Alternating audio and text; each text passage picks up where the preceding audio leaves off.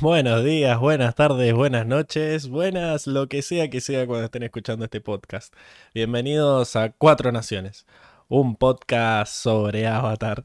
Bienvenidos también a los que nos estén viendo en vivo por YouTube un domingo a las 8 y 24 en punto, como todas las semanas. Em, ya saben que si nos están viendo en vivo nos pueden hablar por el chat, como ya lo está haciendo Francisca Álvarez Ríos, que le dice una de dos opciones, o Diego está ebrio de nuevo, o Emi aún se está bañando. Eh, sí, la respuesta los asombrará.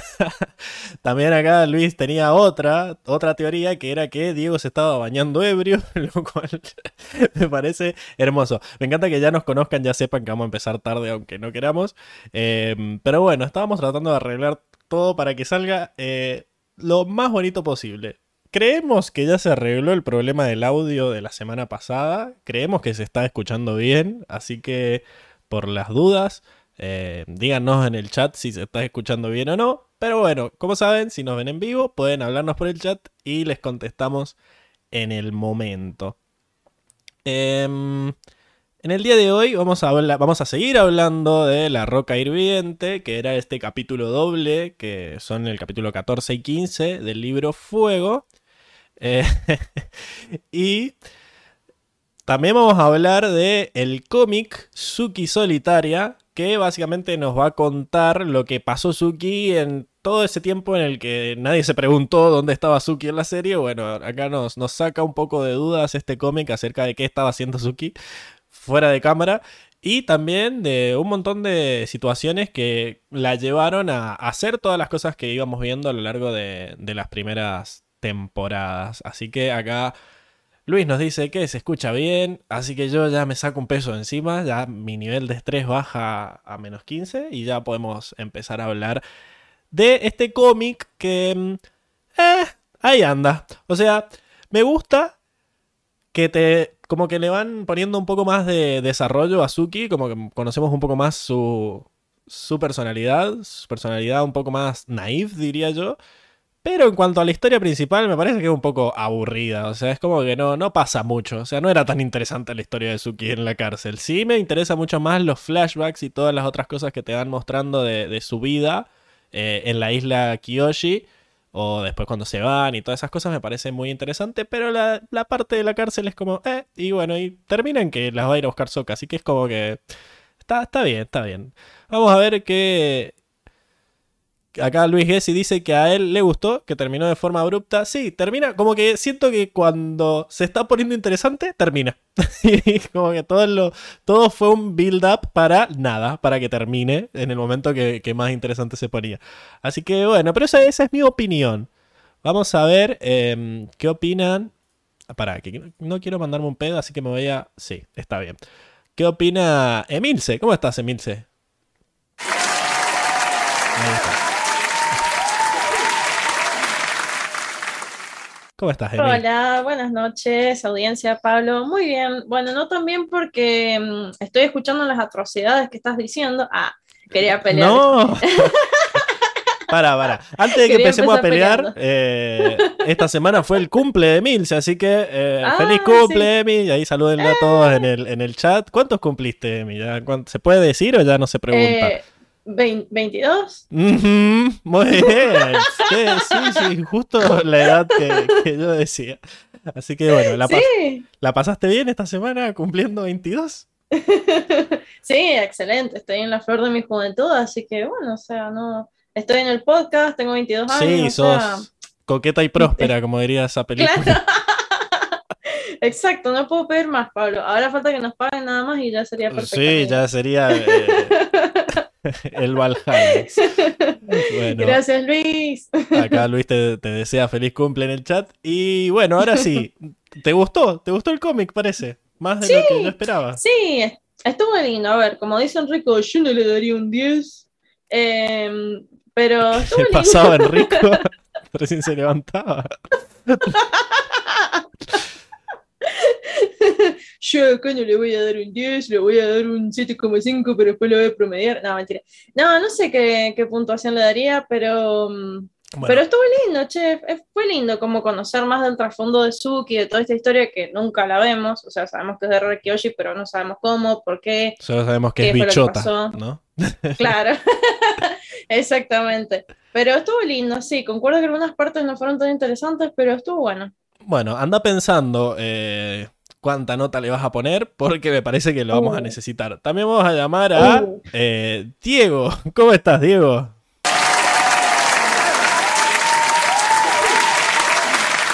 Hola. ¿Qué pasó? Se salió todo. Oh, ¿qué pasó acá?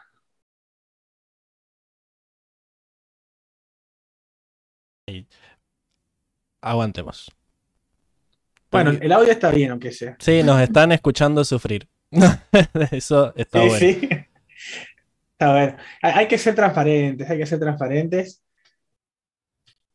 ¿Qué es lo que ¿Vol- pasó? ¿Volvimos o no volvimos? No, ya sé lo que pasó. Que se cerró la pantalla que estaba compartiendo. Lo bueno es que nos están escuchando. Ah. Hola, saluden. Se cortó la luz. Se cortó la loma. ¡Saca la mano de comandante. ahí! Saca la mano de ahí, carajo. Vamos, vamos, vamos a poco. A ver. Tuki. Metiste el Bueno, lo, principal es, Pablo. com- es empezar a compartir. No, a ver, ellos supongo que están viendo la pantalla. Una vez que empecemos a compartir, entiendo que se va a arreglar toda la. Sí, mm, por lo que yo estoy viendo, van saltando cámaras de un lado a otro. Sí, sí, como que se ve Estamos tu, boca. estar los tres, se ve, se ve- me veo yo, se ve mi boca, mi frente, partida a la mitad, no sé qué ha pasado acá. Increíble. Sí sabes muy bien qué ha pasado, pero bueno, no importa. A ver, share screen. Vamos a compartir esto y ahí, Tuki. Increíble. Bueno, eso sí, merece los aplausos que volviéramos, ¿no? Ahora sí, ahora sí, hemos vuelto, hemos volvido. ¿Sabes qué? Viste que recién, antes de apretar el botón de Milce, dije, voy a revisar. Pero no revisé el que decía Diego. Entonces explotó todo. Que debería haberlo supuesto porque decían rico. Así que era como, bueno, era un llamado. Pero bueno, no importa. Diego, ¿cómo Son estás? cosas que pasan, son cosas que pasan. Ahí volvimos. volvimos. Bien, bien acá. Hemos vuelto, hemos vuelto. a la- Esperemos a la que, bueno, díganos en el chat si ya volvió la imagen por lo menos, porque no, no, no. Avísennos si, si se ve bien, si se ve mal, si nos ven. Pero bueno, Diego, ¿a vos te, otra vez. te gustó el cómic? me gustó, me gustó, me gustó. Sí me, me pareció lo, me pareció lo mismo que a vos, como que cuando decís, bueno, acá se acaba de repuntar, se le apareció la, la avatar Kyoshi, se va a poner las pilas y se corta. Pero me gusta, ¿por qué? Porque como que la fuerza que, con, con la que la deja Kyoshi ahí, top, top, top, allá arriba, con toda la moral allá arriba, eh, llega justo en el momento en el que tiene que llegar, que es cuando... Gracias, Luis, genial que esté bien. Llega cuando, cuando viene, cuando viene Soka, que es cuando, cuando la, la- la necesitan ahí fresquísima. Claro, Así como que que, me justo gusta se, eso, me gusta se ese recupera detalle, ¿no? para, para estar bien en, en el capítulo que ya vimos, ¿no? En la roca. Exacto, para, para, que pueda, para que pueda hacer las cosas maravillosas que hace en este episodio. ¿no? Excelente. Bueno, em, me, me agrada que ya todos hayan dicho lo que parece, porque bueno, somos nosotros tres nomás este capítulo. Seba está de casamiento, ahí está, debe estar ahora Ah. poniéndose, eh, tomando mucho Oh, alcohol hasta seguramente. Sí, hasta la raja, como se diría. Y Enrico. Enrico está de vacaciones en Aruba, no sé por dónde andará ahora. Míralo. Así que sí, sí. Escuché que se iba para Dubai. Dubai, sí, sí, como que estaba Sí. viendo qué, qué departamento comprarse en Qatar para ir a ver el mundial, así que Claro. tenía que ir a, a- a revisar que estuviera todo bien. Pero bueno, mientras Míralo. tanto el enricómetro lo vamos a hacer nosotros, así que mm, ¿qué, qué creen que deberíamos? Es un montón, un montón. Yo voy a iniciar diciendo que quizás para mí es un 7. Si están todos de acuerdo, Eh, mm, yo le daría un 8. un Yo le haría un 8. 8, sí. Sí, un sí. Por, por cómo termina. Termina abruptamente, pero termina. Te, te dan el contexto de todo lo que pasó con Suki. Te explican por qué ella está tan motivada cuando llega Soka. Te explican cómo es que mágicamente eh, apareció en, eh, ahí ayudando a refugiados en Basing C, que no fue simplemente un- un- una conveniencia de los escritores, ¿no? Así que eh, Sí. me gusta, a mí me gustó. Para mí, termin- terminan de, de- de darle forma al, al arco de Suki. Que fue una de las cosas que criticamos ¿no? en su momento cuando que oh, mágicamente aparece acá para ayudarlos a cruzar el cañón. Acá Luis Gessi dice, hay cómics peores. Sí, hay cómics peores. eh, pero bueno, eso sí, está bien, por eso. Por eso hay seis números debajo del 7, para ponerle Claro. esos números a esos cómics. Pero bueno, sí, no siento que sea un 8. Es como que mm, si no lo lees no pasa nada. No te da mucha información que vos decís, ah, eso lo dijeron en el cómic de Suki. Como que recordemos que es un cómic canon, pero que la verdad que no. Más allá de explicarte cosas y que entiendas mejor ciertos aspectos de la personalidad de ella, me parece que no, no suma mucho. ¿Quieren que redondeemos en 7.50 como en el precio de la Me historia? gusta. Ahí que... Me gusta, me gusta redondear a 750. Para, ahí como cortamos la distancia a la mitad, eh, diría Rick. Entonces, bueno, genial. Le ponemos el 7,5 ahí. Al final, Enrico es súper reemplazable. O sea, podríamos dejar que... podría, podría seguir sus vacaciones tranquilamente. Eh, pero bueno, digo, vas a tener que empezar a hablar como porteño para que no se, no se sienta el, el cambio, para que no se no ¿El haya un- cambio? una sobredosis de, de cuyanismo acá. De cuyanismo. Bueno, si, si querés parar, me pongo en, en- en modo sur y, y vamos, ¿eh? Ah, Vamos sí, andando. dale. Me, me gusta, me gusta. Uh, Bueno, vamos a hablar de, de los datos del episodio. Em, a ver, voy a, voy a verificar que no se va a romper todo cuando apriete el botón. Sí, verificado. Listo, a ver, Tuki. Hermoso. A ver, tengo miedo. Ah, tengo miedo. Más o menos. Más o menos. Eh, No, eh, se rompió un poquito. A ver, alarmas. Alarmas. ¿cuál, ¿Se rompió o no se rompió? cuál Se sería? rompió. Sí, es... Se rompió un poco. mm, chucu, chucu, chucu. Y eso que lo, eso que lo revisamos, esto, ¿qué pasó? Sí, no Se sé qué rompió pasa. Yo de- creo que es Lucas. Yo diría que es Lucas. Yo creo que el fantasma. nos están hackeando. Hemos sido hackeados. Diego, tenés que decir callate, nos están diciendo ahí en el chat. No, pero el callate, ese mendocino mal. Por, por eso no, pero el- por- tenés que ponerle mucha, mucha fuerza a las Y. A ver, No, no, la Y es, de Cuyo. Hablar con la Y, el, el- la casa se habla con el shh. por eso, y por eso te What? dice, pero si, pero si estás en ese, estás en modo no cuyano, tenés que volver a, a eso.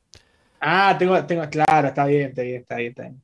Lo que pasa es que eh, en mi cerebro no. Cuando, cuando hablas así es difícil, es difícil sacarse el cuyano, poner el, el sureño, sale normal. Ahí volvió, bueno, está bien, vamos a dejarlo así. Emil, si vas a hacer Enrico por un momento, espero que no te moleste. Uy, se volvió a No romper. pasa nada, me han dicho cosas. Y se volvió a romper. Y se volvió a romper. ¿Qué hiciste, ¿Qué hiciste, Pablo? Ahí está. Se ven, bueno, acá nos, nos tiran, nos tiran ahí que se ven y es lo importante. Y ahora el audio de Pablo se escucha bien. Sí, como que estábamos muy estresados al principio. Que, que salga como tenga que salir, ya está. Después se editará. No lo vamos a Después cortamos, después cortamos. Quedará así. Pero bueno, estamos, estamos en la sección de los datos. Porque bueno, es la primera vez que vamos a dar datos de un cómic. Es la primera vez que vamos a analizar un, un cómic en vez de un episodio. Y eh, este cómic, como, como todos los cómics de, de Avatar, están hechos por la editorial Dark Horse Comics. Que es una editorial independiente eh, estadounidense que desarrolla y publica su material de manera autónoma. Fue fundada en el 86 y eh, es conocida por publicar numerosos cómics. A ver si esto también se va a romper. No. Como por ejemplo Hellboy. Eh, excelente. Vámonos, va. La primera que no se rompe. Ah, mirá, acá Francisca se acaba de enterar que Enrico es de otra ciudad y por eso habla distinto. Claro, Enrico es de Buenos Aires y nosotros somos de Mendoza. De Mendoza. Y Diego se ha ido al sur y por eso habla raro, pero es como que a Y claro, veces yo, yo estoy en el sur, un es, una mezcla, es una mezcla rara, es un híbrido. así que. Encima me acuerdo que con-. Cuando vivía acá le decíamos híbrido a Diego. porque- Claro. Ah, Y ahora, ahora me queda mejor todavía. Había- ¡Híbrido! Claro, era, cuando éramos jóvenes era muy famoso eso de sin codificar, que había un boludo que gritaba híbrido. Entonces cuando se mandaba algún pedo, Diego, de lo que suele mandarse, Le decíamos así. Meditaban el híbrido. O sea que esto es histórico, esto es de siempre. O sea, no es que ahora se ha puesto así No, no, no es que. de mandarse pedo. no es senilidad. era- Siempre. No, no, no. Esto es algo muy mío. Es algo muy mío. Excelente. Bueno, Eso eh, es una habilidad que tengo. los cómics Ah, eran. Hellboy, ¿no? Eh, la Máscara, que también es de esta editorial. Eh, Sin City y eh, varios otros cómics de Frank Miller. Y también de Umbrella Academy, que es el cómic en el que se basó la serie de Netflix. Así que hashtag vean Umbrella Academy, a mí me, gusta mucho. Eh, acá Luis Gessi dice que él también es de, otra ciudad, por eso escribe distinto. Eh, pero bueno, además de tener cómics propios, digamos, Dark, eh, Dark Horse, también tienen cómics relacionados a franquicias preexistentes como Avatar, pero también sacan cómics de Star Wars, Alien, Depredador, Alien vs Depredador y eh, 300. Y también tienen uno de Stranger Things. Así que es como que cuando una mm, editorial va a sacar, cuando una franquicia quiere expandirse en los cómics, generalmente habla con, con esta editorial, eh, que es como la tercera en importancia, ¿no? Es, está después de Marvel y DC, que bueno, tienen muchos productos propios, así que no, no, generalmente no sacan eh, cómics de otras franquicias. Eh, y lo que tiene esto de Dark Horse es que a diferencia de otras editoriales, no suelen publicar eh, cómics que perduran en el tiempo. Sino que son series limitadas o incluso números únicos como este, esta historia de, de Suki. Así que, bueno, esa, esa era la historia de, de Dark Horse. claro, y Star Wars versus Depredador. Esa estaría buena también, ¿no? Cuando Disney finalmente compre los derechos de Cuando- todo, de, depredador, sí, sí. creo, que, creo que la vamos a, a ver. Eh, que, no pierda, que no pierda la esperanza. Bueno, le- los cómics tienen generalmente escritores y dibujantes. La escritora eh, de este es Faith Erin Hicks, que se ha casado con ese corte carré tipo María Elena, que bueno, la, la- la admiramos por comprometerse con ese estilo.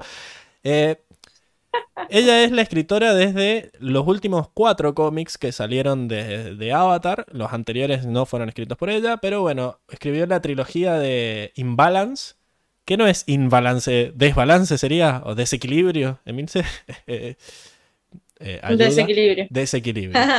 Eh, y después, bueno, eh, también escribió tres cómics sobre eh, cómics únicos, que no eran trilogías, sino que eh, se pasaban en una de, de las mujeres de Avatar, digamos. Este que es Suki Solitaria y los dos anteriores que era Katara y los Piratas de Plata, que ese también, ese se ubica entre los capítulos de... em, la, después de cuando aprende Tierra Control Ang. Sería eh, trabajo duro, ¿no? Eh, Trabajo duro. Justo ahí eh, hay una historia con Katara, solo que en el momento no- todavía no había- en el momento que estábamos analizando ese capítulo yo no había leído el cómic, así que por eso. Eh, ah, mira, acá Luis nos dice que se tradujo como desequilibrio, excelente. Y Bien. después tenemos uno de Toff eh, que eh, enseña a hacer Metal Control, tiene su propia academia de Metal Control, y este que es Suki Solitaria. Así que bueno, en su momento analizaremos esos cómics también, que fueron escritos por eh, Faith. Increíble llamarte Faith, ¿no? Es como que son nombres raros. O sea, ¿cómo, cómo sería? Fafe, así No. en criollo. F- F- no, es F-A-I-T-H. Es fe, la traducción de fe. O sea, como si te pusieran. fe. Faith. O sea, es como Faith. Claro, Como si te pusieran fe. Ah, Y claro. bueno, está paz, está Ah, consuelo, está, Está no sé, esperanza, claro. Bueno, esperanza. Esperanza. es que fe es muy cortito, pero bueno, está bien. Los escritores son Peter Wardman y Adel Matera. Increíble ese apellido, Matera. Debe ser que le, le gusta el mate, como la Emi. Eh, Sí, sí, sí. Bueno, estos dos dibujantes, eh, como que es el primer cómic que largan por sí mismos, trabajan para la editorial, no tienen trabajos anteriores, pero están haciendo un buen trabajo. O sea, eh, la, la portada que tenemos es la tapa del cómic directamente, y se nota que no son los mismos dibujantes que en la serie, pero se los ve más parecido que en los cómics anteriores. Por lo menos a mí me gusta más este estilo que, que el otro. No sé si alguien en la, en la audiencia ha, ha leído los otros cómics, pero se veían raros los cómics antes. Ahora me- me gusta más este estilo. Pero bueno, eso es todo. Eh, en la sección de datos, si les parece, pasamos al resumen. ¿Vamos? Vamos, vamos, vamos. Vamos.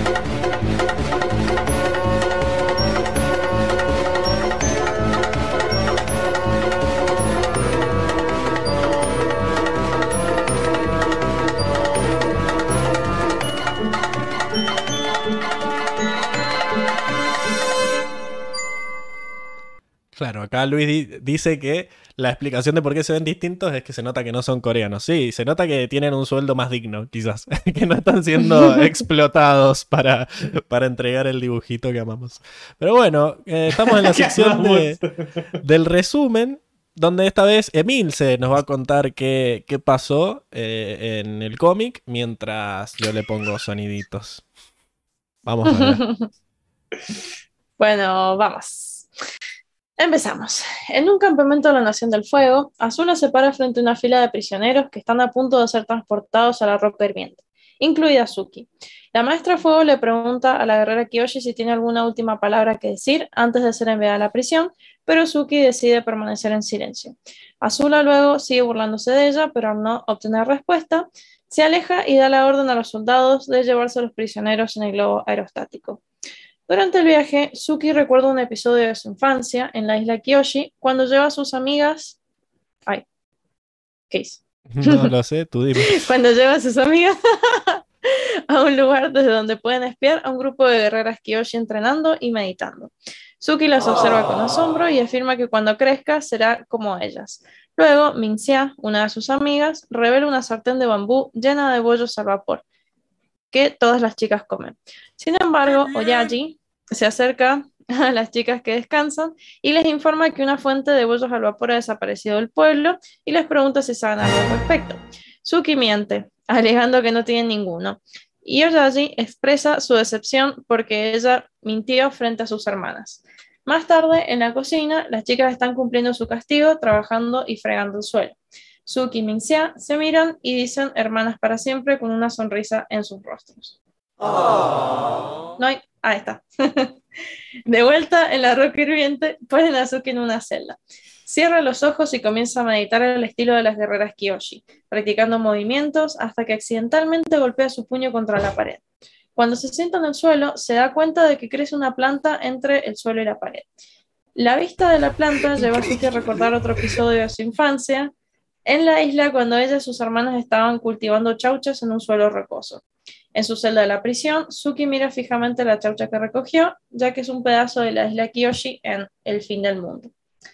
Más tarde, en la cafetería de la prisión, Suki se sienta en una mesa y escucha a una prisionera quejarse de la comida.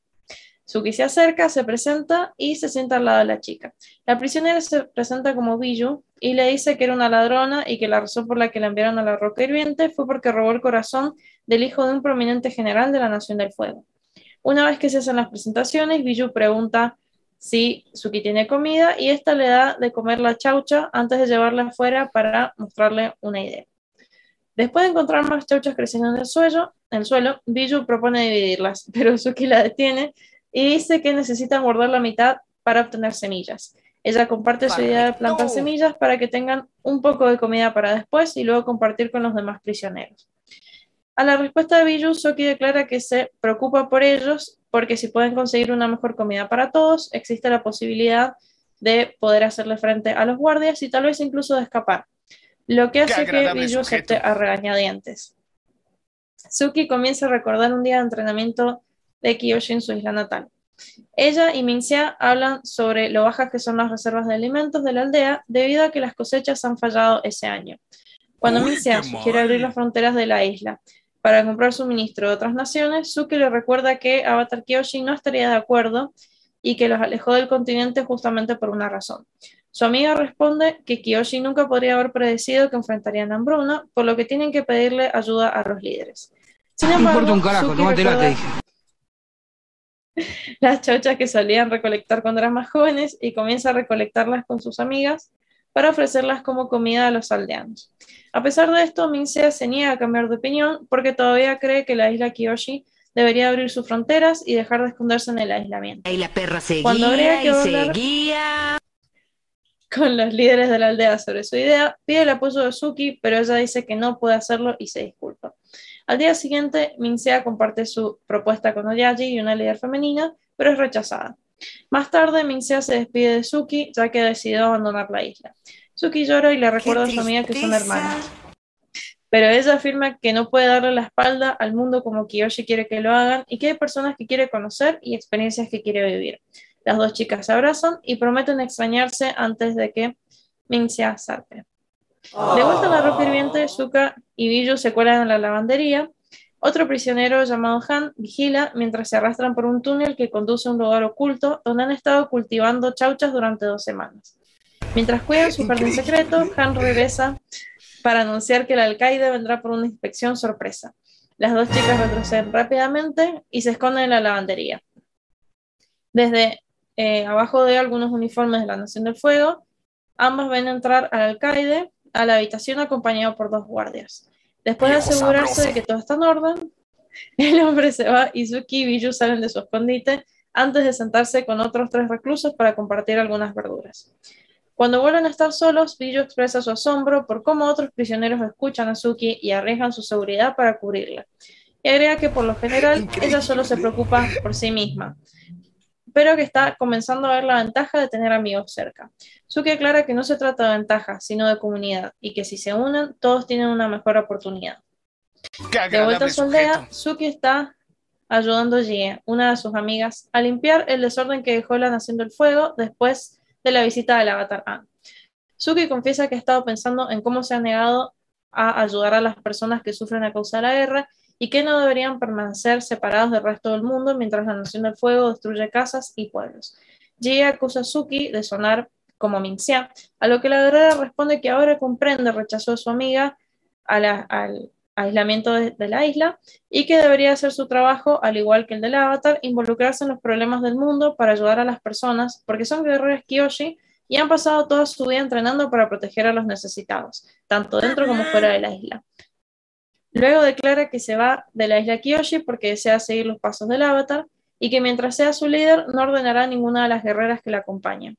Sin embargo, algunas de ellas aceptan acompañar a Suki y luego se van en un barco. Eh, de vuelta en la cafetería de la prisión, Suki le entrega en silencio a otro prisionero algunas de sus verduras, pero cuando un guardia lo descubre añadiéndolas a su comida, lo acusa de poseer contrabando. Pronto se produce un motín y Suki se une a la lucha contra los guardias. Pero cuando comienzan a hacer fuego control, advierten a los prisioneros que todos pasaron un tiempo en régimen de aislamiento como castigo por la desobediencia. Ponen a Suki en una pequeña celda y comienza a meditar hasta que dos guardias abren la puerta y le llevan a la oficina del alcaide. Allí, el alcaide le muestra a la guerrera Kiyoshi unas legumbres en su escritorio, pero Suki niega saber sobre ellas. El hombre sugiere que ellas son la razón por la que sus prisioneros han sido tan obstinados últimamente y le exige a la guerrera que deje de mentir porque ya han encontrado su jardín. Suki argumenta que fue una oportunidad para construir una comunidad y apoyarse mutuamente como seres humanos para algún día poder escapar. Sin embargo, se sorprende cuando el alcaide afirma que ha sido traicionada por uno de los prisioneros con los que ha estado trabajando, por lo que ahora está completamente sola. Los dos guardias regresan para llevársela de nuevo al confinamiento solitario. En el camino, Suki ve a Biju hablando con otros guardias y vistiendo ropa diferente. De vuelta en la pequeña celda, Suki se repite a sí misma que no está sola. Otro flashback vuelve a ella, esta vez de los días en los que trabajaba como guardia de seguridad en la bahía de la luna llena. Allí se encuentra con Mixia y las dos están felices de verse. Comienzan a ponerse al día y Suki le explica a su hermana la razón por la que decidió irse de la isla antes de disculparse por no escuchar a Mixia cuando quería abrir las fronteras de la isla. Mingxia luego la lleva a su grupo de amigos refugiados, Dan Dan, Fen Fan, Pen y su novia Mei Una de ellas explica que va a Basingse, en uno de los ferries que parten pronto, pero antes de que puedan irse, Suki detiene a Mingxia y las dos hermanas se abrazan para despedirse. Dos, dos semanas después termina el castigo de Suki en régimen de aislamiento. Cuando comienza a buscar a Biju, se entera de que ya no forma parte de la población general en cambio, ahora tiene una habitación elegante y todos los privilegios, lo que lleva a la, guerrera a confirmar sus sospechas. Más tarde, cuando Suki encuentra a Billo, la persigue y la ataca por la espalda, inmovilizándola contra el suelo.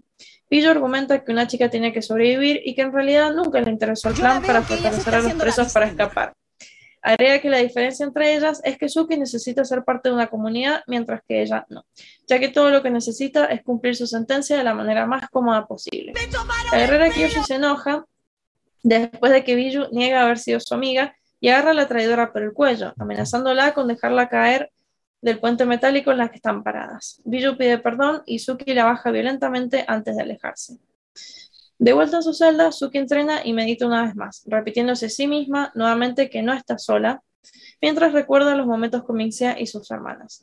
Sin embargo, cuando se da cuenta de que se encuentra en una celda vacía y sola, cae de rodillas y comienza a llorar. Cuando todo parecía perdido, una visión de Kiyoshi aparece de repente ante ella. El avatar la llama con su. Vos podés, dale, dale, que queda No sé. poquito. De Ay, ya se terminó. El Kiyoshi. fue demasiado fuerte. El avatar Kiyoshi la llama por su nombre y le recuerda que sus amigos la aman y que no la han abandonado. Y que no está sola. Cuando Suki pregunta cómo sabe esto, Kiyoshi solo sonríe y comienza a desaparecer. El cómic termina con una imagen de Sokka y Zuko mientras se acercan a la isla en un globo aerostático de la Nación del Fuego. Chan, chan, chan. Lo que te falta para ser Enrico es ignorar todos mis sonidos. Claro. Ay, no sé cómo hace. Es un Nortiva, básicamente. Es, es muy activa, posta. No sé cómo hace para no reírse. Es más, medio que les molesta que, que le ponga los sonidos, pero lo, lo vamos a seguir haciendo. Lo bueno es que podemos bardearlo porque sabemos que no, no va a escuchar el podcast, así que está todo bien. Un besito para Enrico eh, en, en las Bahamas. Em, quiero que, que hablemos de esa última escena, cuando de repente viene el espíritu del avatar Kiyoshi y logra que, que Suki se siga, que, que no se mate, básicamente, supongo yo, siempre llevándolo a terreno fatalista. Pero yo siento que no, no apareció Kiyoshi, yo siento que estaba alucinando ella. Estaba no sé si- alucinando. Estaba alucinando. ¿Cómo En ningún momento nos han dicho que los avatares se pudieran así O sea, mostrar ¿cómo que a gente que no sea Ang. El único que ha visto cosas así es Ang y porque son sus vidas pasadas. además Kiyoshi en ¿qué un momento sabe hemos quién visto es que Suki, quién es esta, dice, o sea, no- ¡Claro! ¿What? O sea. ¿Cómo no vas a ver? Es una guerrera Kiyoshi. es bueno, pero líder. está ahí ¿Cómo no vas a chileando en el, Claro, en el mundo de los en espíritus. el mundo de los espíritus, está sabe. ahí. O sea, me- meditando. Las veces que ha aparecido un avatar ha sido, por ejemplo, Ang tuvo que, para hablar con Roku tuvo que ir ahí al, al medio del templo ese, o que sea justo el solsticio, o ponerse la ropa de Kiyoshi. Acá Suki solo estuvo muy triste y le apareció. Para mí, Y bueno, le mandó, porque, no le mandó un tweet, hashtag Kiyoshi me abandonó, hashtag me siento sola. claro. Y, y ahí Kiyoshi dijo, no, pará, pará.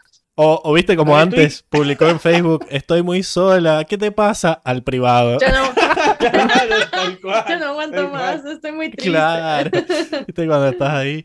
Pero no, bueno, para mí no tiene mucho sentido que se aparezca Kiyoshi ahí en el lugar menos espiritual de la Tierra.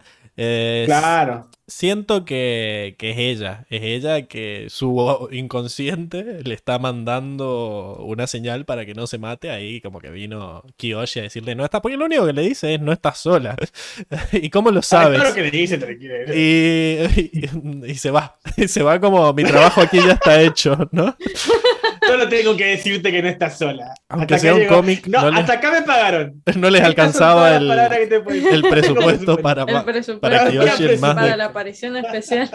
claro, más de tres, eh, tres Si, viñetas. si aparezco más de, tres, más de 10 segundos, me, me, me, agarra el copyright, dijo. Claro. Por eso, no sé. Yo, mi teoría es que no, eh, Kiyoshi no estaba ahí, sino que era su imaginación ahí evitando que ¿Cómo ella que se no? mate. ¿Vos qué, qué- por Mira, qué crees que mi, es ella? Mi yo, mi yo incrédulo, yo creo que, que es Kiyoshi. Mi yo razonal dice, está, está delirando por la falta de, de nutrientes Tu- y, y tu- comida. Sería tu yo ¿Cómo que crédulo. no? Si, si se, si se comían las chauchitas. Sí, bueno, pero estuvo- chauchitas también. Tuvo dos semanas en aislamiento. sé, en aislamiento. Claro. Entonces, Que le daban esa sopa Además, verde se le horrible. veía por las ojeras, que o sea, cuando alguien está mal en, en- en la ficción, eh, tiene ojeras, yo estaría mal todo el tiempo. Es más, me pongo los lentes. sería ojera, o sería un, un koala. Claro, me pongo los lentes No, para que no, no, se me vean las ojeras. Eh, Entonces, bueno, claramente estaba muy mal, casi la mata la otra chabona, o sea, estaba en un lugar muy bajo, su aura no estaba rosa, diría Tylee. No, Eh, está- estaba bien, bien oscura. Por eso para mí no es, no es Kiyoshi, es ella ahí como imaginándose lo que necesita. Nada Y, y su cerebro dando, dándole, dándole ánimos. Pero bueno, déjennos en los comentarios si ustedes creen que es Kiyoshi o no. Y bueno, ¿te parece que mm, pasemos a la siguiente sección? Sí, sí, Pasemos. vamos por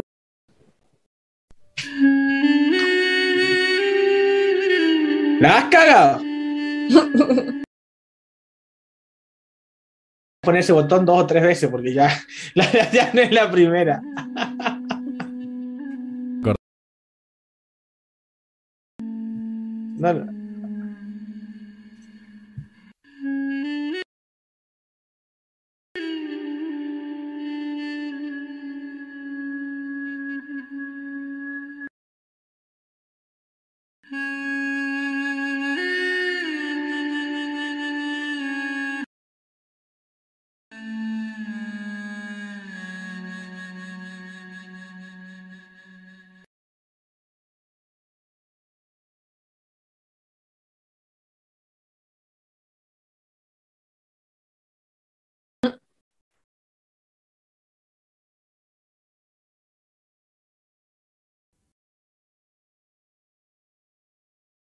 Si queda alguien en el chat, por favor, confírmenos que sigue escuchando.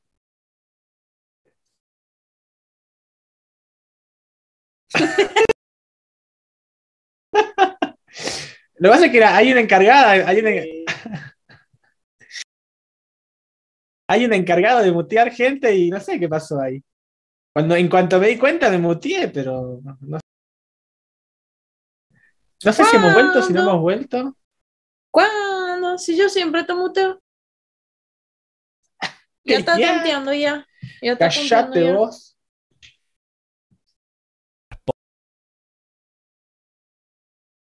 Hemos muerto.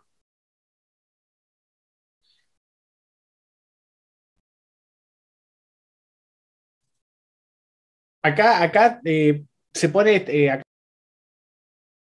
está entre negro, entre la pestaña de, de Zuko bailando.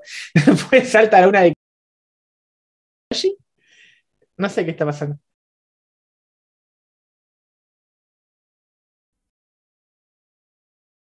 ¿Qué está pasando? ¿Sí? Yo creo que tú decides. Oh.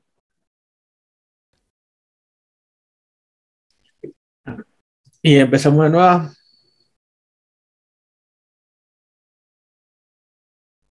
Ok, ok. Bueno, gente, vamos a cortar por unos minutitos. En breve volvemos. Vamos a una pausa comercial. No, no. Ah, para entonces. Si ahí. No, no vamos a ninguna pausa, gente. Era chiste.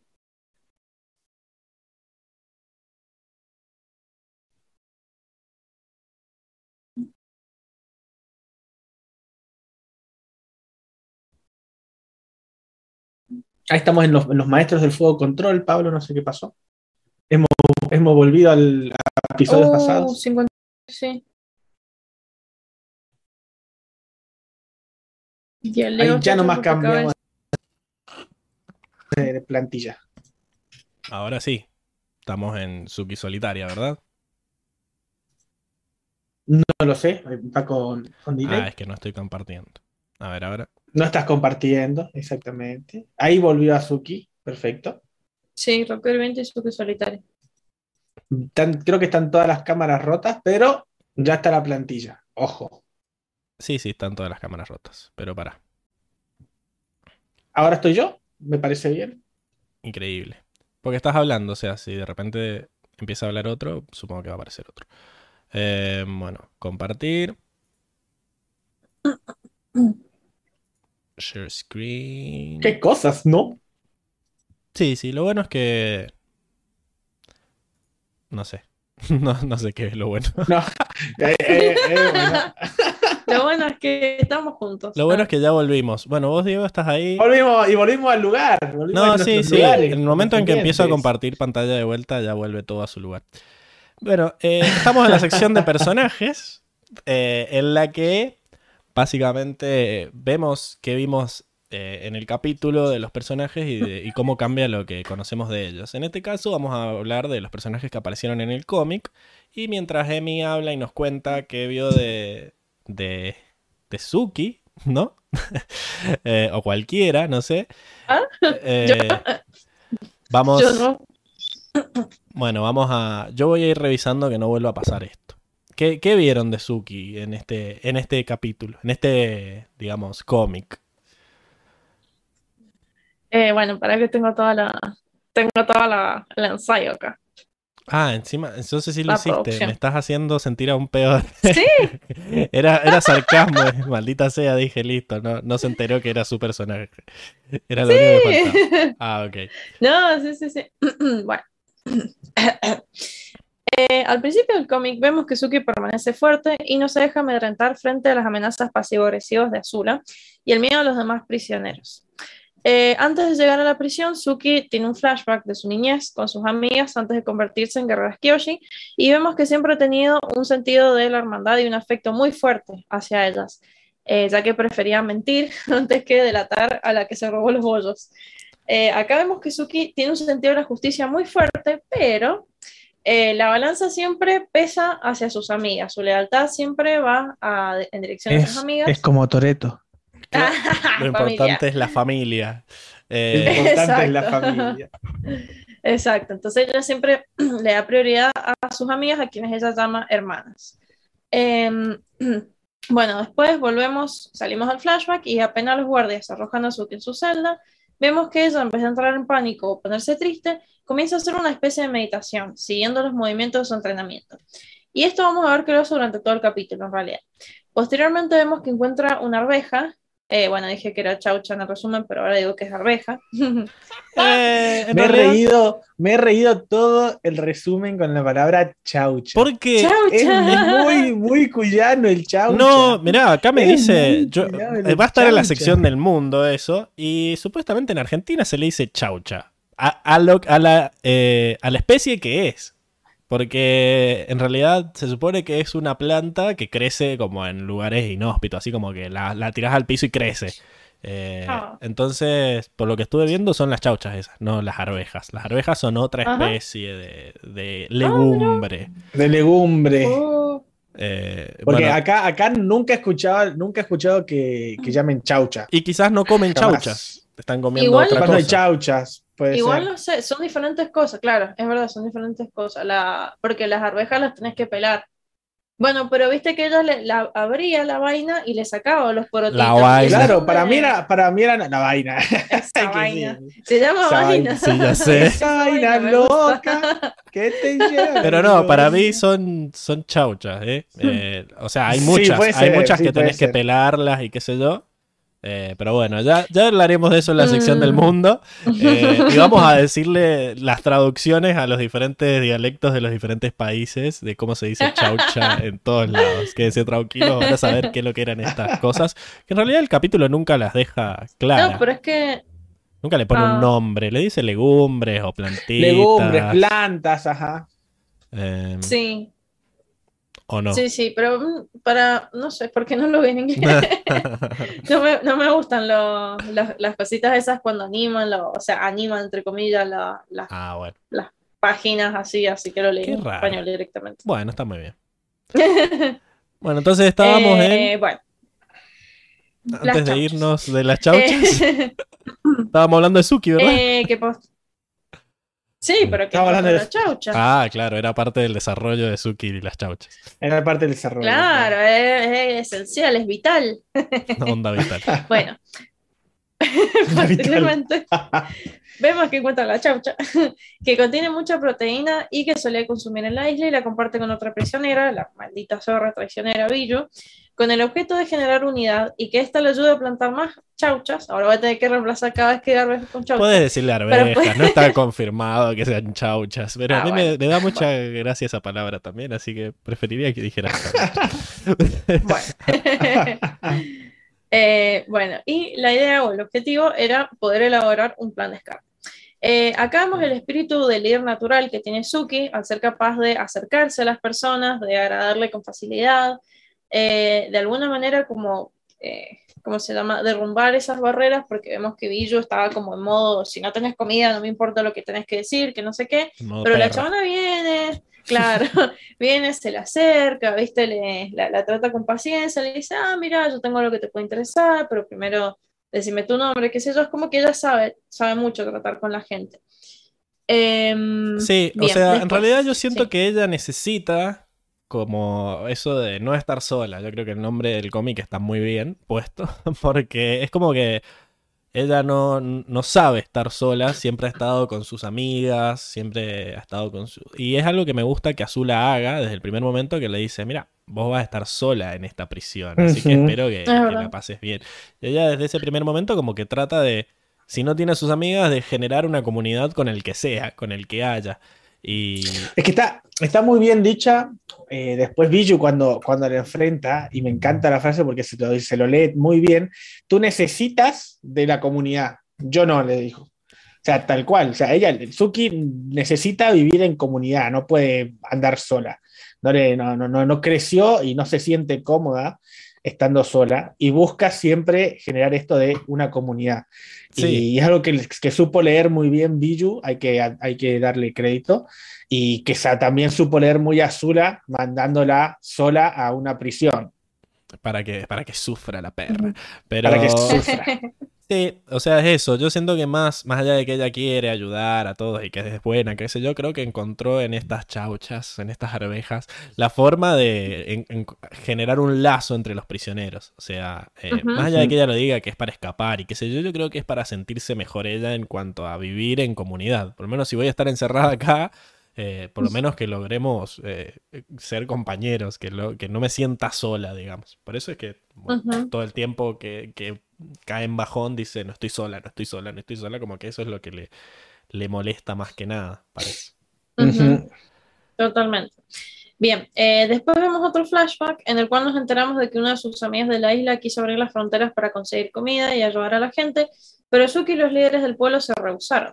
Y acá vemos la faceta tradicional y legalista, por así decirlo, de Suki, ya que ella en ese Traicionera. momento Me parece un poco mucho. tradicional, Ah. tradicional. ¡Ah! Yo escuché traicionera. también Sí, ahí. No. sí, yo dije, eh, no, ¿qué Perra te pasa? traicionera. ¿Qué te pasa? No, si Suki, Suki pasión, no, si yo la amo, Suki.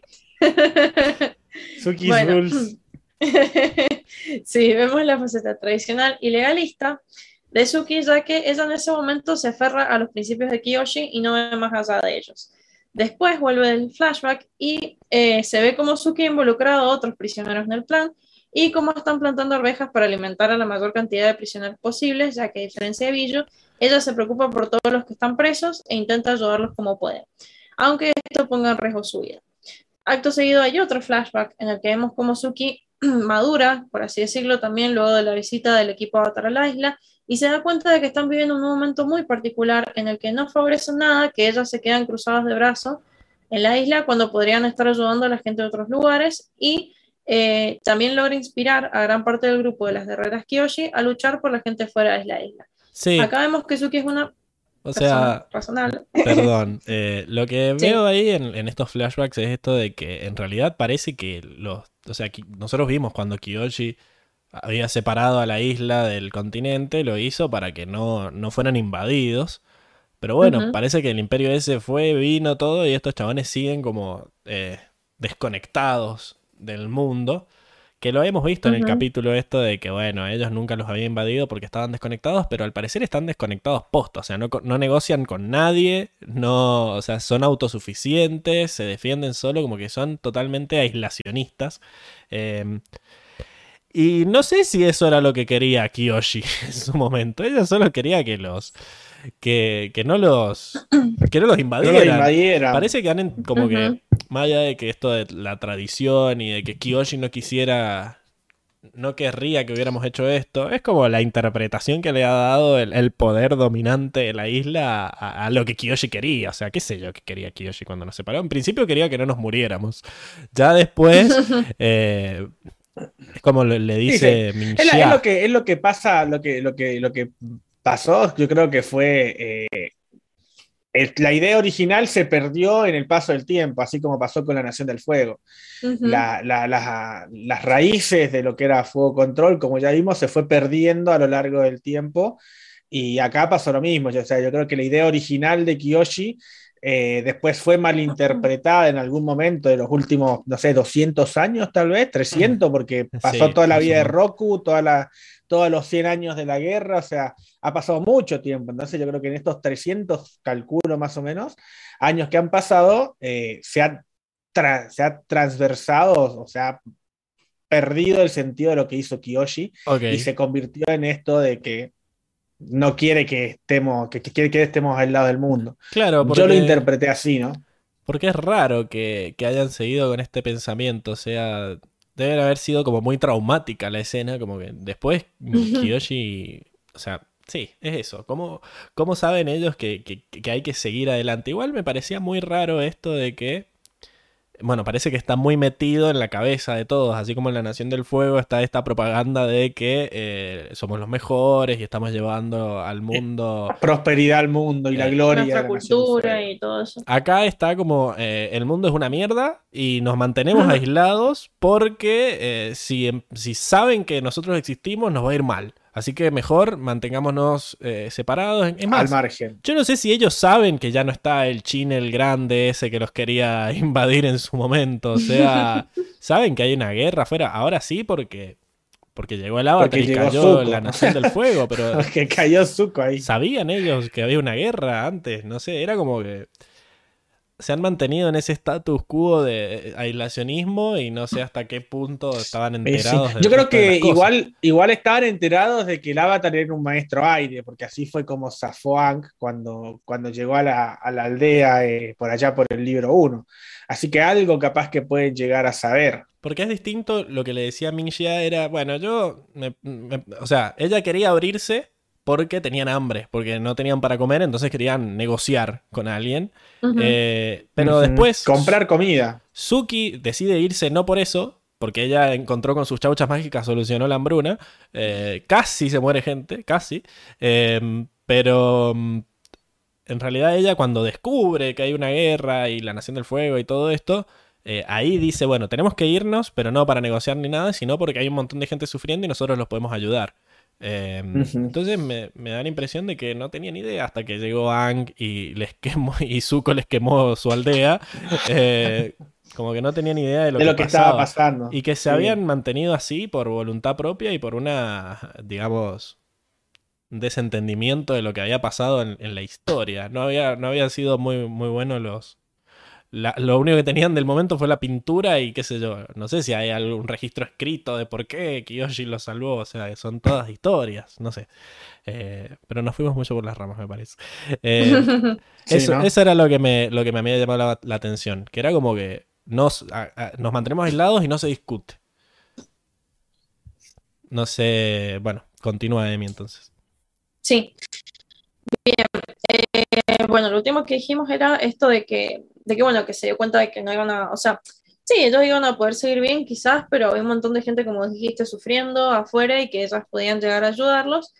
Eh, entonces, bueno, ella decide irse, pero también inspira a, a otras guerreras Kiyoshi, a varias, la mayoría de hecho, eh, a que vayan con ella y eh, ayuden a la gente. Y bueno, acá vemos que Suki es una persona razonable, ya que deja de lado sus creencias de toda la vida y desobedece los principios de Kiyoshi, no sabemos si eran tan así o si fueron tergiversados, eh, para poder contribuir a derrotar a la Nación del Fuego. Em, sí, ahí este flashback, me gusta que, em, que, o sea, a ella le costó mucho hacer ese, ese sacrificio. O sea, le dice, no, mira, no te puedo ayudar en su momento, y eso le costó a su amiga. Y después viene esto y como que sé yo. Y yo creo que eso ayudó a que ella supiera que la otra tenía razón, digamos. A que como que se inspiró en la amiga y que lo que ella quería hacer desde un principio para transformar esa misión y, hacerlo a lo que ella pensaba. Porque vieron que encima había quedado como una paria la otra cuando se fue, ¿no?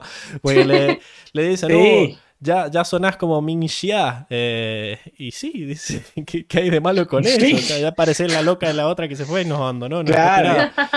Eh, Ya parecía la traidora. Sí, la amiga traidora. De- deshonrada. Deshonrada tú. Deshonrada tú. Tu vaca. Pero bueno, me, me encanta que las otras que estaban calladas y no estaban en la pelea, apenas dice, ¿nos vamos? Sí, vámonos, yendo, dijeron. Así que Sí, llegando. Ahí se van. Totalmente. Bien. eh, bueno, esto todo esto era un flashback y luego de este flashback vemos cómo los guardias eh, apresan a Suki después de un pequeño motín debido a que Biju la delató con el alcaide. Los guardias la llevan a hablar con el alcaide y lejos de mostrarse nerviosa o asustada, confiesa que ella ideó el plan de las arvejas para formar una comunidad con los demás prisioneros y así poder escapar. O sea, la chabona no Ya, ya, ya estaba entregadísima, ya. Todo- Cantó más No, que un pero- zorzal, o sea, nunca, nunca Pero- sostener la Y mentira, encima, nada. En cierta forma, como que lo quiere convencer al alcaide de que lo que está haciendo ella es necesario y que hay que hacerlo, y qué sé yo, como que... Porque lo que quiere hacer el alcaide es sentir que era inútil todo lo que estaba haciendo, como con estas arvejitas de mierda va a lograr que todos se rebelen y escaparte de acá como crecer. Y ella le dice, no, o sea, era un plan mucho más elaborado como para generar este sentimiento de comunidad. Eh, y por eso le duele tanto después que el alcaide le diga que la Sí. traicionaron.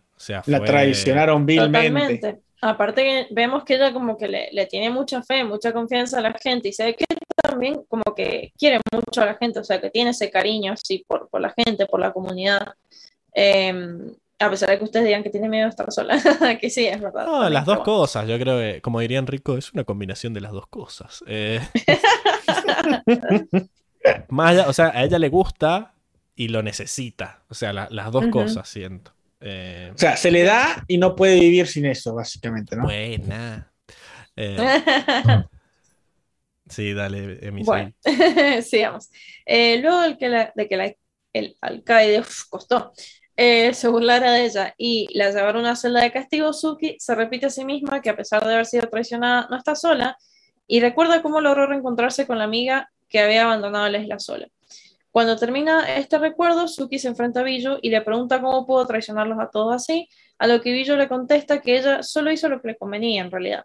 Y acá Suki tiene una oportunidad de vengarse y de lastimarlo, o sea, tiene oportunidad de acabar matándola, pero decide no hacerla porque ella no es el tipo de persona que hace esas cosas, o sea, ella no lastima por lastimar, no ataca si no es absolutamente necesario. Y sí, Sí. ¿qué vas a decir? No, hay varias cosas. Eh, primero que ese, o sea, está destruida cuando ya la va a buscar. eh, porque bueno, ya, ya tiene ojeras. eh, ya ha pasado dos semanas, todo el sufrimiento ese y eh, la va a buscar para hacer la mierda, básicamente. Y me da gracia que, que la puede hacer mierda. La otra es una zorra, pero no, no sabe pelear, parece. Es una ladrona nomás. Entonces la agarra Sí, la- es una ratita nomás. La levanta en el aire, la tiene así levantada y la otra dice, no, no, no, por favor. Qué asco la mina esa. Em, Y Pero- encima después tiene el tupé de decirle, ah, no me querías matar, cobarde. al es final como sos una zorra, cobarde. agradece, agradece que te dejó con vida, vieja zorra. sí, eh, Horrible, ¿cómo se atreve? Increíble ese momento en el que logra contenerse de, de no matarla porque, o sea, fue una traición que le llegó duro porque nunca le había pasado. O sea, toda la gente que había conocido era así, tenía ese sentimiento de comunidad. Jamás pensó que... Sí, y nunca nadie se atrevería a traicionarla tampoco. Ella siendo la No, y líder a- es como que- aparte, aparte yo creo que incluso cuando después estuvo en el Reino Tierra, se encontró con gente que, que capaz de también estaba en situación de último, de última instancia, estaban eh, corriendo a un lugar seguro. Y, y nunca, se, nunca se le pasó por la cabeza traicionar al que le da una mano, ¿no? Es en, está la primer el primer personaje, ¿no? Que nos muestran que, que es la vida de cárcel realmente, como, como dirían, que es como lo muestran en todo, es sobrevivir por uno mismo, que es lo que incluso yo creo que te va dando foreshadowing durante todo el episodio de que no va a salir bien, porque durante todo el episodio eh, Biju le va dando, te va dando red flags, como quien dice, de que no le gusta la comunidad, no Sí. quería del todo compartir Las la caras comida. que pone, las miradas así. Exacto. esas- En, en un momento le dice, yo estoy, yo, yo estoy acostumbrada a velar por mí y preocuparme por mí. Sí, básicamente le, estaba amigos, diciendo, le dice. Te voy a traicionar. Exactamente. Exactamente. Incluso hay un momento donde le dice, eh, pero esto de, de estar, de tener amigos, empiezo a ver lo útil que es tener amigos. Y ella le, y, y Suki le responde, no, no es útil, sino que es una forma en la que si todos estamos bien, todos, o sea, y nos Suki siempre miraba ofuscada en, el- en- en la y la otra durante, durante todo el cómic le va tirando la red flag de que, de que se preocupa por ella y nada más que por ella, ¿no? Y incluso después le, cuando, le, cuando le confiesa todo, dice, "Cu- vi la oportunidad de, de pasar mejor mi condena y no dudé en, en tomarla porque me preocupo por mí nomás. Se lo- durante todo el episodio se lo va tirando, se lo va diciendo y, y Suki como que ofuscada en esto de la comunidad nunca lo ve, ¿no? Sí, yo siento nunca que se esperó que la fueran a traicionar. ahí se le nota lo, lo chica de campo, digamos, en el sentido de, Exacto, de que va con ingenua, esa ¿no? mentalidad inocente por el mundo, ahí creyendo que todos son igual que ella, que no, o sea, nunca se ha encontrado con, con- con ese, digamos, con ese aprovechamiento de la gente de la situación y entonces como que se la ve más eh, inocente, más infantil, más Ujú. naif. Ino- inocente, quizás idealista también, Sí. porque es como que ella no se Sí, espera muy, que muy alguien, idealista, ¿no? Muy que idealista. alguien a, a quien ella ha ayudado la pueda traicionar así. O sea, yo creo que nunca se le pasó por la cabeza pensar, o sea, ¿por qué? ¿Por qué alguien a quien ella ayudó de repente haría eso? ¿Por qué alguien Exacto. destruiría la comunidad si con la comunidad nos ayudamos entre todos y salimos todos adelante? Entonces, ¿por qué alguien se atrevería a romper con ese equilibrio, digamos? Y, y porque alguien se cagaría en todos los demás para tener beneficio propio, diría. Era, ¿no? sí, era algo que no habíamos visto de ella, esta personalidad na- tan naif. Eh. Habíamos visto toda esta parte de, de badass y de que también habíamos visto que tenía un sentido de obligación con el mundo muy grande, incluso cuando salva a Appa dice, esta es nuestra misión más grande hasta ahora. Eh, pero toda esta parte, eso es lo que me gusta del cómic, digamos, que nos deja ver cómo es la Suki, digamos, que todavía sigue siendo una piba. O sea, la- la- todo esto que, que todavía tiene que aprender. Porque la veíamos como un personaje sumamente completo ya. Como que era perfecta en todo sentido. O sea, entonces este, esta nueva visión de su personalidad está buena. Y me gusta mucho el, el reencuentro que tiene con la amiga en, el, en la bahía de la luna llena, en donde ella como que la ve y está contenta, pero también está como medio... se siente culpable Se siente culpable. de no haberla, no haberla apoyado en su momento. O sea, como diciendo, che, te dejé re sola, te tuviste que ir sola y yo tendría como que haberte ayudado. Y, y le dice, la otra no pasa nada, igual me hice amigos. Eh, tengo una novia. Tengo novia. Ahí tengo novia. para... Me encanta que acá sí pueden ser todos los todos los liberales que quieran con el Claro. género y esas cosas. Es como que, bueno, no, no tenemos a Nickelodeon soplándonos la nuca ahí diciendo eh, que- No, ¿Cómo no, que eh, son dos censura. mujeres? No. ¿Qué es eso? Incluso- lo que incluso hace- es el le amor, hacen- el amor Claro. heterosexual. Exacto. Eh, Papá y mamá, así son las cosas. me gusta, me gusta eso y que yo sentía que le, le iba a pasar algo muy feo a la amiga. Eh, sentía que como que iba a estar muerta, iba a hacer algo, algún otro trauma y no, de repente feliz, aunque terminó en Basing 6, ya sabemos cómo terminó eso. Ya, Pero, sabemos, ya sabemos cómo estaba sin C. pero bueno, en el cómic no le pasa nada malo y eso fue un alivio. Yo pensé que le iba, se le iba a encontrar o iba a descubrir que había muerto por sus ideales o algo así. No, bueno, fue- Oh. fue, todo más tranqui. Eh, Sí. Diego, no sé, no, no estoy teniendo mensajes, no sé si es que no hay mensajes o que están está trabado. Mm, ya recargué la ya- no, recargué la, Bueno, la pestaña y nos tira. ¿Sabes qué voy a hacer? Vamos a hacer, vamos a hacer lo siguiente por las dudas. Mm, bueno, mientras vos Abrieron verificas otra eso, wea. no sé si queda algo Ahí, Emi, que abrí, querías decir. ahí abrí de- la pestaña de nuevo, pero eh, sí, sí, sí, sí, sí, quería hacer un, eh, un comentario más. Eh, ¿para dónde nos habíamos quedado? Bueno, eh, ah, esto.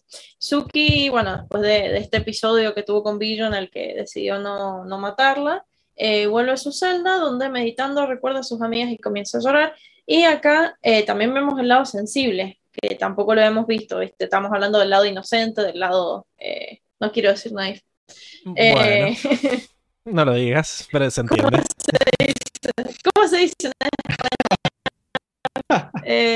Bueno, inocente, digamos, pero también vemos su lado sensible, eh, quien llora al sentirse desamparada, traicionada y decepcionada por la gente a quien ella intentó ayudar y por la que se arriesgó tanto. Eh, y bueno, pues pasa este, esto de, mm, de la aparición, que ustedes dicen que fue Alucinación. una alucinación, Alucinación. Pero, pero una visión en, en un momento desesperado, sí. está bueno esto de que es la primera vez que la vemos quebrarse. O sea, hasta ahora era la superheroína que con todo podía y de repente le cuesta. Y, y por primera vez dice, bueno, al pedo, al pedo todo lo que hice, estoy, realmente estoy sola. O sea, como que tuvieron que pasarle todas estas cosas para doblegar su espíritu. Sí, eh, y ahí, bueno, se, Sí, sí, se toma su tiempo para llorar. Por lo menos porque sí, y es la, es la frustración de, de descubrir la naturaleza humana, que viste que uno la conoce, pero por ahí uno quiere creer que, que quizás el mundo no está lleno de gente tan mala y después te das cuenta que sí, bueno, Que sí. es muy frustrante. Pero, pero está es bueno. muy frustrante. Está bueno verla vulnerable por un momento, aunque sea, aunque ahí nomás Sí, su-. Su, cerebro activa ese mecanismo de defensa y aparece Kiyoshi y le dice, no, no estás sola. Ah, bueno, te creo. Gracias, espíritu. Ya he Si hecho mi dice- trabajo aquí. Si usted lo dice, si lo dice la Kiyoshi, bataresa, tiene que ser claro. Si usted lo dice, hay que hacerle caso a Kiyoshi. Pues ahora estoy mucho mejor. Eh, bueno, y eso, no sé qué, qué más de Suki. Después viene el novio a salvarla, por más de que ella dice que no necesita que la salven. Y Ah, eso tiene mucho sentido. Eso, eso ahora como que entendí. Eso, porque cuando vi el capítulo yo dije, ¿por qué dice, sabía que venías a... ¿Sabías que, que, que venías Ah. por mí? Algo así le dice a Soka. es Y yo dije, cuando vi el capítulo yo dije, ¿qué? No estaba viniendo por vos.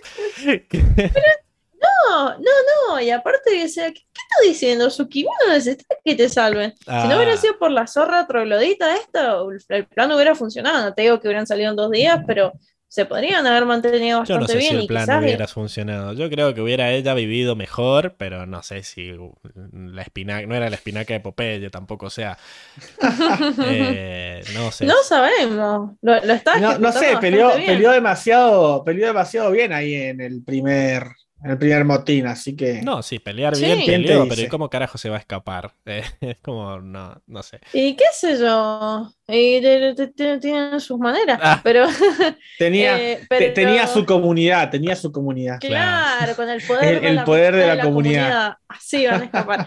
bueno, pero por eso, o sea, me rechocó. Yo dije, ¿qué está diciendo Suki? Si vos no necesitas que te rescate No digas Y después eso. vi el cómic y dije, ah, ya entendí, ya entendí. Fue por todo este tema de que ella estaba súper quebrada y que, que la Kyoshi le dijo, no, tranca palanca que ya vienen tus amigos.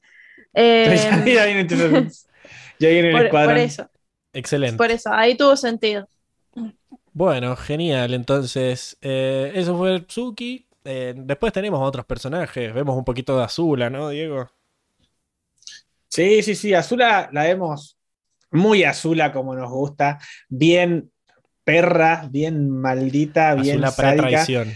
Porque pre-traición, ¿no? ¿no? Acá empoderada, porque me gusta lo que le dice, que ya, lo- ya, lo, ya lo nombramos, ¿no? Ya lo dijimos que le dice, acá adentro no vas a tener a tus amiguitas, no vas a, vas a estar sola y te voy a dar la hospitalidad de una, la mejor hospitalidad de una, de una prisión de la Nación del Fuego, como diciendo, te va a tocar lo peor de lo peor de lo peor para que sufras. Y la perra seguía. Me gusta y esto porque ya hemos visto. Ya, ya hemos visto que Azula juega con la mente de sus víctimas, como Oh, quien dice, ¿no? Se Ya hemos, ya hemos visto. Uy, ¿se cayó? ¿Se, Se habrá cayó. caído de nuevo? Sí, porque yo la vi que estaba muy quietita. Dije, mm, Sí, sí, de repente. Y, y esto, ya, que ya, no, ya nos han mostrado este lado de Azula, de que juega con la mente de, de sus enemigos. Ya lo vimos como jugó con la mente de Sokka eh, y, de, y de Toph eh, en el día del eclipse, ¿no? Eh, ya hemos visto cómo manipula también muy bien a Zuko en los episodios eh, de Zuko solitario, creo que fue. Y si no, en, eh, en la banda en la cabeza también, que cae redondito Zuko con papá, quiere que vuelvas, ¿no? Entonces, eh, resulta que me gusta que vuelvan a retomar ese lado frío y calculador de Azula en esto que parece como, como una, una, una Sí. tortura para Suki. Y está bueno que nos, eh, como que le dice exactamente lo mismo que le dice a Soka, ¿no? Que es su prisionera favorita, o sea, como que la está boludeando y, y le La encanta. está boludeando. Y es más, como ella no le, no le da ni bola, eh, dice, ay, qué aburrido, bueno, me voy a hacer, me voy a capturar a tus amigos y a destruir tu causa. y es como, Exacto. si no sos divertida, bueno, voy a seguir con mi plan. Eh, Si no, so- so- solamente me tenés que divertir nada más, ¿no? Como que el resto no, ya no me interesa si no me, si no me, no me divertís. sí, bueno, Eh, y, y poco más se ve de, de Azula, porque aparece este momento cuando, cuando llega a, a la roca ardiente y no vuelve a aparecer, ¿no? pero bueno, también hablamos de Ming Ya, de la amiga, un poco. Eh, de Ming Ya, que es la, es, la, la visionaria, ¿no? Ming Ya era la visionaria de, la, de las guerreras Kyoshi, la que decía tenemos que, que salir ya de, de acá. Así que me gusta, me gusta esto de que, de que siempre, siempre hay una que, siempre el que, el que lleva la contra después termina siendo el que realmente tenía, tenía razón, Yo ¿no? les dije, yo les dije. Me Exacto, yo se los dije, idiotas, yo se los advertí. Y, y vemos que eh, Ming Xian fue la que, la que hizo, como ya dijimos, ya fue la que hizo recapacitar a Suki. Y me gusta la actitud de Ming Xian, de esto de que por más de que, sí, me dejaste ir sola contra el mundo, me dejaste No. recontratirada, pero seguimos siendo hermanas. O sea, cuando en el reencuentro es como si hubieran hecho borrón y cuenta nueva No y tenía seguimos rencor. hermanas. ¿no? No, te- no le guardaba ningún rencor, exactamente. Exactamente como dice Luis Gessi, el, el primer eh, personaje LGBT de Avatar, exactamente, porque no, es el primero que nos muestran eh, que es, en este caso es lesbiana, ¿no? O no, le gustan las chicas, tiene una novia. Sí. Así que es lo primero que nos ha mostrado, pero por esto A también ver. que eh, es, una, es una editorial a- eh, fuera de Nickelodeon, no está con No la es- censura de, de, de- de serie para niños, entonces como que... No es el primero cronológicamente, o sea, es el primero de lo que hemos analizado hasta ahora, de lo que hemos analizado nosotros. Recordemos que este cómic, si bien se sitúa en esta parte de la historia, salió el año pasado. O sea que han pasado. Ah, cosas. claro, esto te- ahora tiene todo, todo torna con sentido ahora, para mí. No, no, pero igual hace varios años que está eh, con esto de abogar por los diferentes. Ahora que, ahora que estaba arreglando todo, volvió a Milce. Pero. Siempre llega para, para desordenar todo. pero bueno, no, igual van a tener que cambiar de lugar. Eh, apagar tu cámara dos minutos. Eh, apago yo mi cámara Sí. para que Emil se la prenda, porque si no. No, ya Ahí apareció Milce. Perfecto. Ahí estamos. Avísame entonces, Pablo, para, Sí, prendela, prendela. para volver. a- Perfecto. Eh, entonces, como decíamos, el, vos me decís que es el primero cronológicamente. O sea, No, no, o hay sea, algún otro ponele- personaje. En, en Korra también hay bastantes cosas y en los cómics siempre meten esto de, ah, esta, o sea, como un comentario así, esta, y esta es mi novia, un personaje que no va a tener ningún tipo de trascendencia, bueno, es, es mujer. Bueno, mujer. Es mujer, perfecto. Como esa visibilidad que me- a mí me parece que está buena, digamos, es que, que no... Sí, eso- esos detallitos que sí, lo meto ahí simu- di- disimuladamente, Es no le hace daño a nadie. Está, digamos, es... Son, o sea, no es algo que todo su personaje se revuelve a través de que era lesbiana, pero es como, bueno, ahí es lesbiana y qué. Básicamente esa es la, la, Claro. la forma Como en que lo diciendo, ah, y es lesbiana. Claro. O sea, no es lo importante, pero es un, dat- un, un- un datito ahí te tiro. que suma a lo que es la visibilidad eh, de este colectivo, digamos, pero no. Que, que está bueno de que no lo lucran con eso, digamos. O sea, es como que no lo hacen para que quede forzado, sino como que, ah, un dato. Que me parece que así es como se debería. Un datito. Se debería hacer que cada vez sean más visibles estos colectivos. digamos. Es la mejor forma de. de, No, no hay que forzar, no hay que de forzar. incluirlo en, en las cosas. Y que no suene como que Mira, querés lucrar con Me gusta, Bien. eh, me gusta, me gusta. Bueno, y después quedaba, ya hemos hablado mucho de la perra traidora también. Eh, no sé Ah, si de- hay de algo de Biju. Igual yo estoy. Me gusta cómo es cómo han armado el personaje. Eh, recordemos ¿no? que es una perra traidora y que eh, vendió a, a todos los que estaban metidos en el plan de escape de, de las chauchas de las chauchas. para tener un mejor En el, trato. el Chauchagate. pero en el Chauchagate, claro. Y, y, eh, lo cual claramente está mal, ¿no?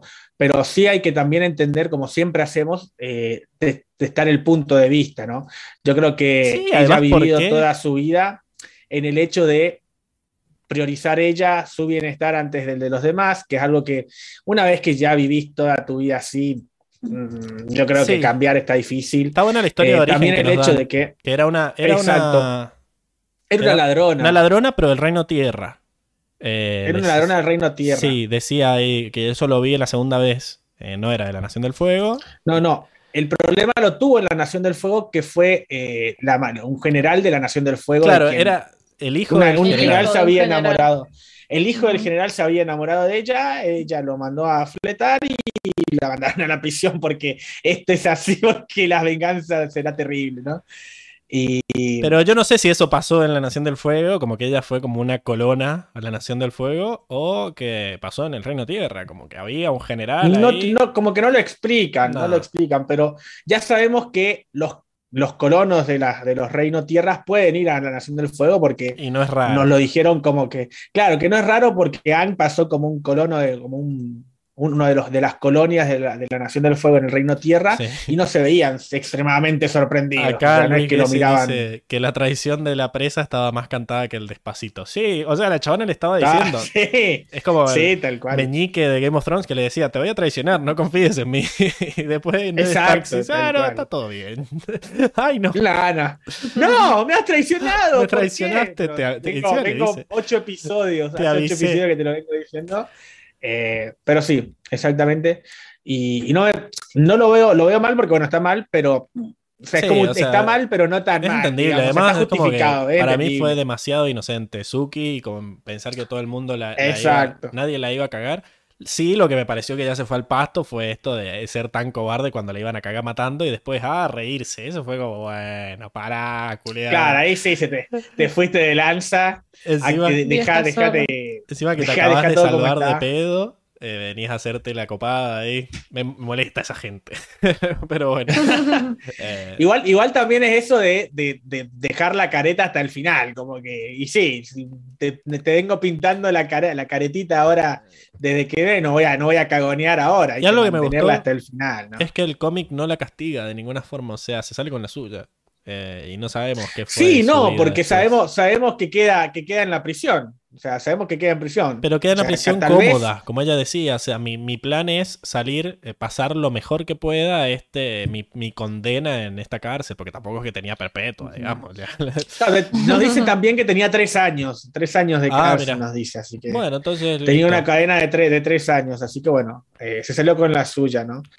Pero, o no lo- sabemos, porque después capaz que Suki, Por este tiempo. capaz que Suki se pudre todo. volvió ahí. a cagar la piñas, no sé. Claro, Pero bueno, porque esos, esos fueron los personajes. La verdad que no hay mucho más que, que estrujar de no acá. hay mucho más. Aparece Sí, esto de, de que esto de que el, el ¿cómo se llama? El alcaide era sumamente eh, atento a las cosas porque Sí, hacemos, vemos que su, su- su récord no era por porque sí, porque tenía un récord, sino que el chabón fue a la lavandería, que es uno de los lugares más cliché donde pasan los motines, donde pasan todos los planes A ver qué en, una prisión, la lavandería. Y el chabón hacía rondas, no sé, se ve que eran rondas sorpresa cada tanto, para ver que todo estuviera andando bien. O sea que el, el tipo eh, mantenía su récord y, y- y se.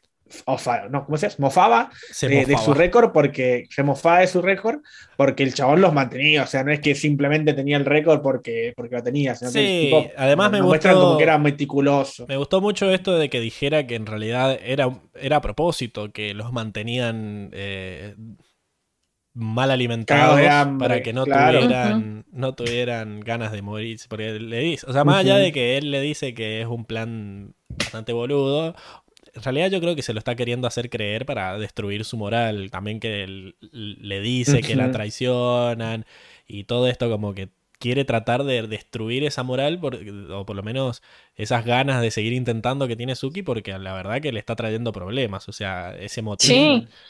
fue por, De por los hecho. nutrientes. De hecho, cuando Hakoda llega, le dice: "Hmm, Sí, yo te conozco, vos sos el, el líder de la tribu del agua, que no sé qué. Pero bueno, ya, ya te vamos a bajar los humitos acá, le dice. Claro, como que hace la tarea. Exacto. Es un buen alcaide. Me parece que más- Exacto, exacto. Por eso, eso lo que, lo que no, no nos pintan al. Ya no los mostraban como un, como un tipo seguro y que sabía lo que hacía y nos los refuerzan acá. Yo creo que me gusta eso de que te... Re... Son detalles porque son, tienen pocas apariciones, pero te refuerzan lo que ya nos venían mostrando Sí. en, el, en el episodio canon, ¿no? El- De que el tipo tenía un récord y, y lo mantenía porque sabía cómo, cómo Este, manejar este una cómic prisión. es canon también, ¿eh? O sea, no es que es una historia. Ah, ¿es canon el cómic? Sí, sí, vamos a analizar solo cómic Sí. canons. Bien. Eh, eh, Bien, bien, bien, perfecto. Y bueno, es- me gusta que, que como que a veces son demasiado obvios en repetir las frases del capítulo para que sepas que estás puesto ahí. Por ejemplo, esto de que Azula diga que es su prisionera favorita o que diga lo mismo que le dijo a Sokka. Es como para que veas una continuidad. Eh, pero, pero está bueno, está bueno porque te sitúa dentro de la historia. Ah, Entonces Exacto. Luis, como para terminar con, las, con la sección, dice, moraleja, si tenés una prisión, revisá la lavandería. Me parece muy bien. Siempre hay, tra- siempre hay ropa Acertado, sucia. Luis. Increíble la- la- Eh, esa metáfora, muy bien. Calzó, calzó justo. Calzó justo. sí. Un aplauso. Para que encuentre los aplausos y te lo pongo. Ahí está. Y así cerramos. Bueno, ¿les parece que pasemos a la siguiente sección? Esperemos que no se rompa todo. Pa- Oremos. pasemos, pasemos. Vamos, Y pero silencio. no puedo silenciar al Diego, así que Bueno, a porque ver. perdí mis privilegios de cojos. Y bueno, y si te vas y venís, vas a perder los privilegios, Emils. Pucha, Tenías que ir Pablo, al quiero baño. ser libre. Sí, no, no vas Quiero- a ser libre como Suki, vas a Y estar bueno, Pablo, la diarrea encarcelada. explosiva no perdona. Re explosivo. Pasemos a la siguiente sección, por favor. Vamos.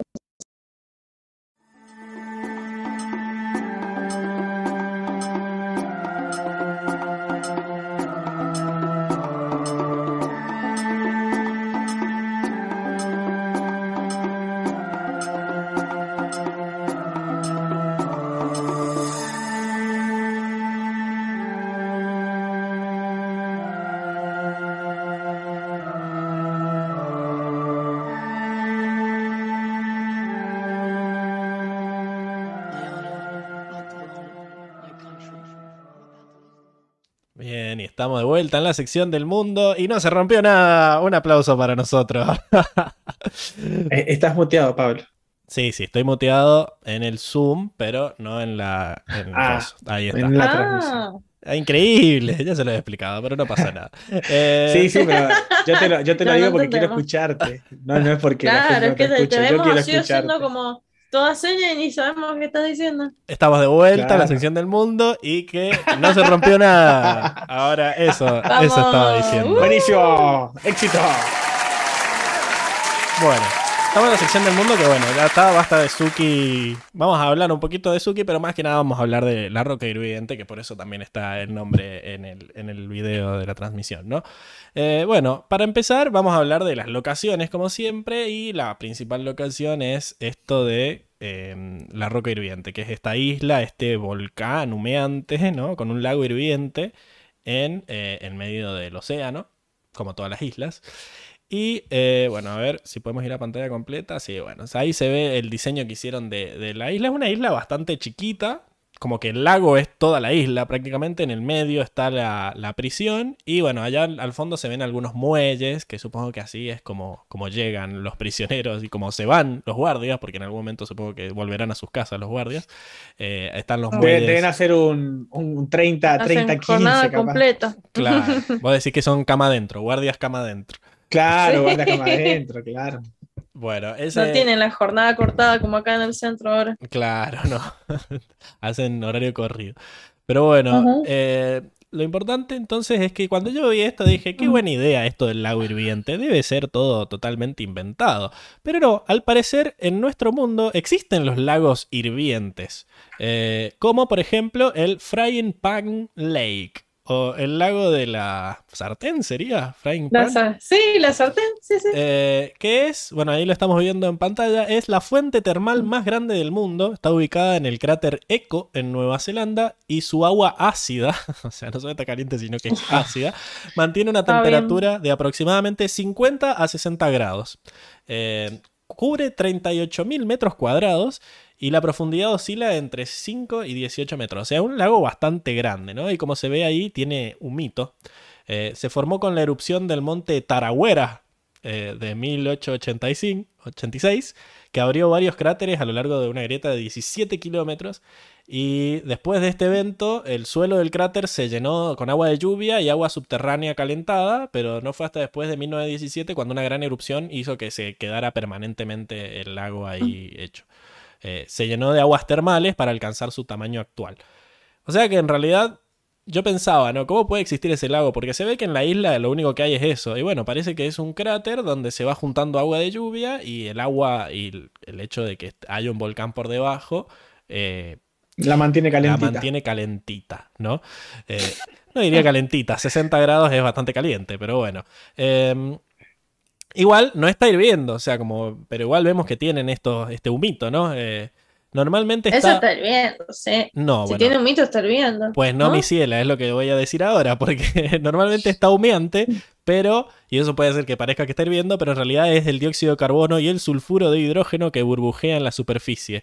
Eh, la temperatura del lago, repito, que es de 55 grados, así que es como que está caliente el agua, pero no para hervir. Pero no, hierve, no hierve. Igual no te metas. Yo creo que a 55 grados es como, es como más o menos la temperatura a la que te bañas. es como un agua termal. Eh, claro, está calentita. Está calentita, bueno, no sé, no, no sé mucho de temperaturas de aguas, pero bueno, existen los lagos hirvientes, aunque no estén hirvientes. Eh, bueno, y la prisión, lo que era la roca hirviente, en realidad está basada obviamente en qué prisión famosa. A ver, si saben. The, Rock.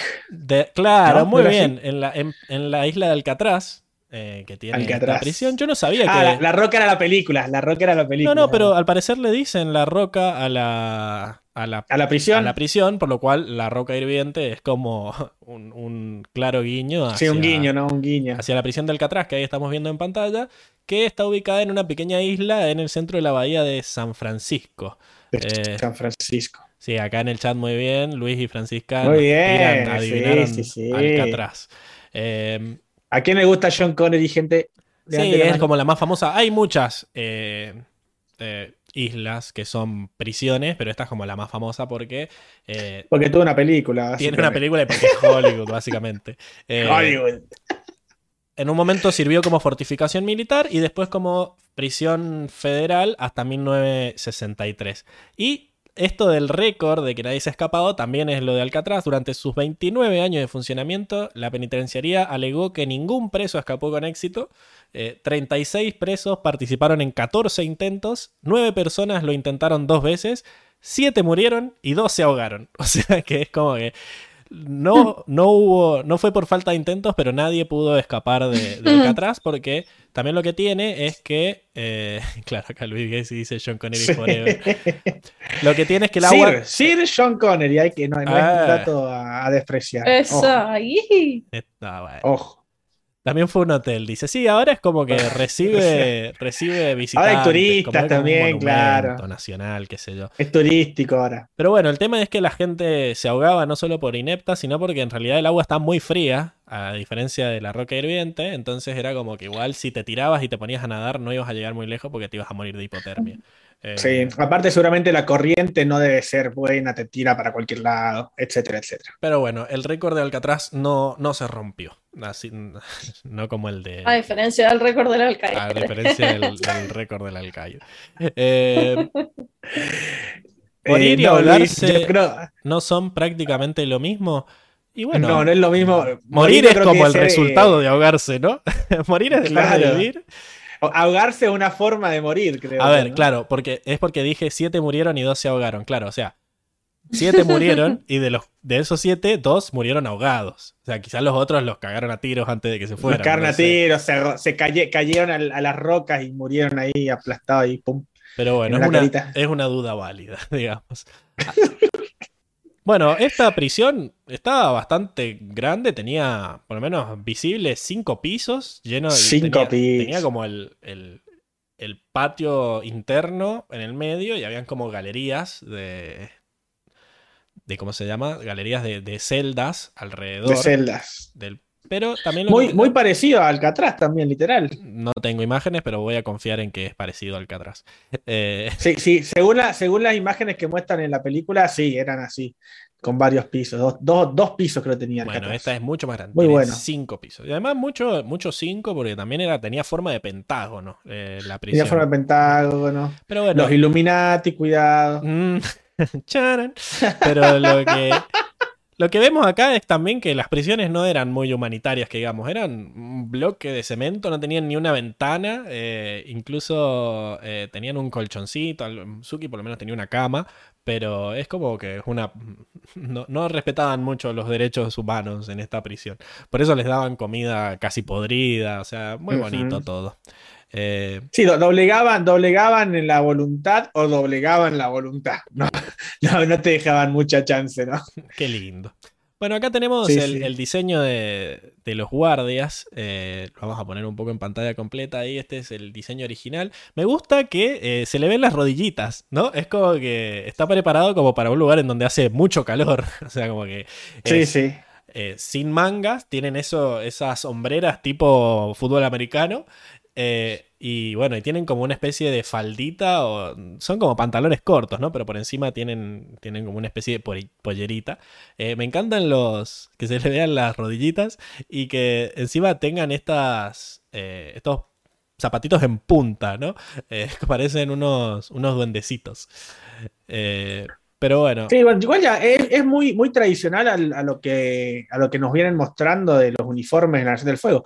Eh, recordemos que el uniforme de Ankh no es mucho, muy diferente a esto, tal, vez sacando la, lo que la parte de armadura, pero incluso Zuko cuando lo vemos en la playa tiene este tipo short con, como con taparrabos Bueno, adelante. estás en la playa, o sea, estás en la playa o sos un niño, que es lo que está Claro. asociado a los pantalones cortos. Me daba mucha gracia esto de Exacto. que tenga pantalones cortos el, el uniforme de la prisión, nada más. Pero teniendo en cuenta que es un lago hirviente, bueno, no- deberían Es tener. como estar en la playa, es como estar en la Claro, playa. tiene sentido que, que sea el outfit veraniego este. Y bueno, parte importante del outfit que lo, re- lo, re- resaltan muchas veces es el tema de las esposas eh, que siempre tenían colgado espalda. los guardias en la espalda, ¿no? Y que incluso Azula la usa como para mm, hacer Wii por el cable, ¿no? Que, bueno, primero me, dio mucha gracia que se llaman esposas porque por este concepto machista de que las esposas te mantienen prisionero, ¿no? Es como que ha quedado así para siempre y, nunca nadie se- a nadie le molesta que, se llamen así estos, estos instrumentos, por lo menos nadie ha hecho nada al respecto. Pero eh, hay varios tipos de esposas. A mí me llamaban esta, me llamaban la atención estas esposas porque eran como que yo había visto esas esposas que están separadas por cadenitas. Y estas no, tienen como un palito que las mantiene unidas. Y al parecer esto es lo que se llama eh, esposas rígidas, ¿no? Que también existen en la vida real y son más o menos así. O sea, es como que limitan aún más la, la movilidad del La, la prisionero. movilidad. Porque no puede separar mucho los brazos. eh, y bueno, se usan más que nada para prisioneros peligrosos. Teniendo en cuenta que esta es una prisión de máxima seguridad, tiene sentido. Y, que las y usen. después están la- las esposas de peluche. Ah, bueno, esas, esas las usabas vos en, en la intimidad, supongo. ¿Para qué te pongo el, el sonidito? El látigo, el látigo. Ahí está. Oh Eh, my god. No sonó, ¿eh? ahí está, lo puse dos veces. Eh, bueno, Ahí está, ahí Y sonó no, más y fuerte no lo niega. no, lo no, niega. no, claramente. Acá viene la, la Pablopedia. Bueno, em, estas son las esposas que conozco más, ¿no? Las, las de cadenita. La clásica, la clásica. Que bueno, en un error de continuidad en el cómic son las que tiene puesta Suki, o sea, tiene las de cadenita y no las rígidas, pero bueno, hay un, pequeño error.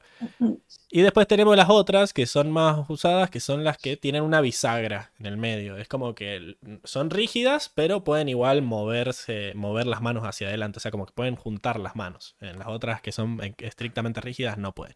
Así que bueno, como se nota que nunca me pusieron esposas, eh, esperemos que nunca lo hagan tampoco en el futuro. Nunca lo hagan. Pero yo no sabía que existían estas, solo que existían las de cadenita. Así que, Bueno, y, y hay otras que son que directamente, viste, ni te, ni te ponen esposas, te ponen precintos. ¿Has visto esas? En película, qué sé yo, en Rápido y Furioso eran precintos directamente. y bueno, porque no, no tenían las esposas cerca o les bajaron el presupuesto. No había presupuesto. Claro, no, no. Ha sido bajado mucha- mucho el, el presupuesto de las cárceles.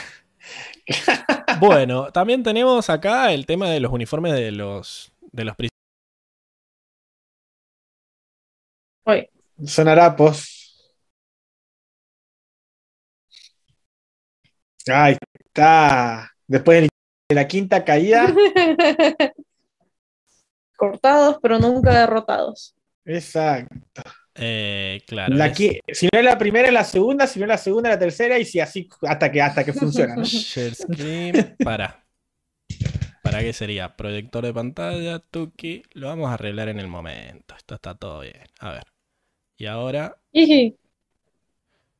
es compartir el screen 1. Sí, compartir screen 1. Ahí está. Ahí volvimos. ¿No? ¿Y estamos bien? Sí, volvimos. que Estamos, señor, ahora sí. Ya sé cuál es el problema. Y es que, eh, bueno, cuando vuelvo de los sonidos me, me meto en otra, en otras que nada que ver. Pero bueno, ya, ya, Ah, ya estamos. No voy a tocar mucho los sonidos entonces. Eh, bueno, No va a haber, no va a haber eh. Este- este- este. O va a haber menos botoneras, claro. Vamos a estar, estamos en Diego Emilce, a ver si ahora vamos a la pantalla completa. Sí, ahí está. Ahora están dando todo. Listo.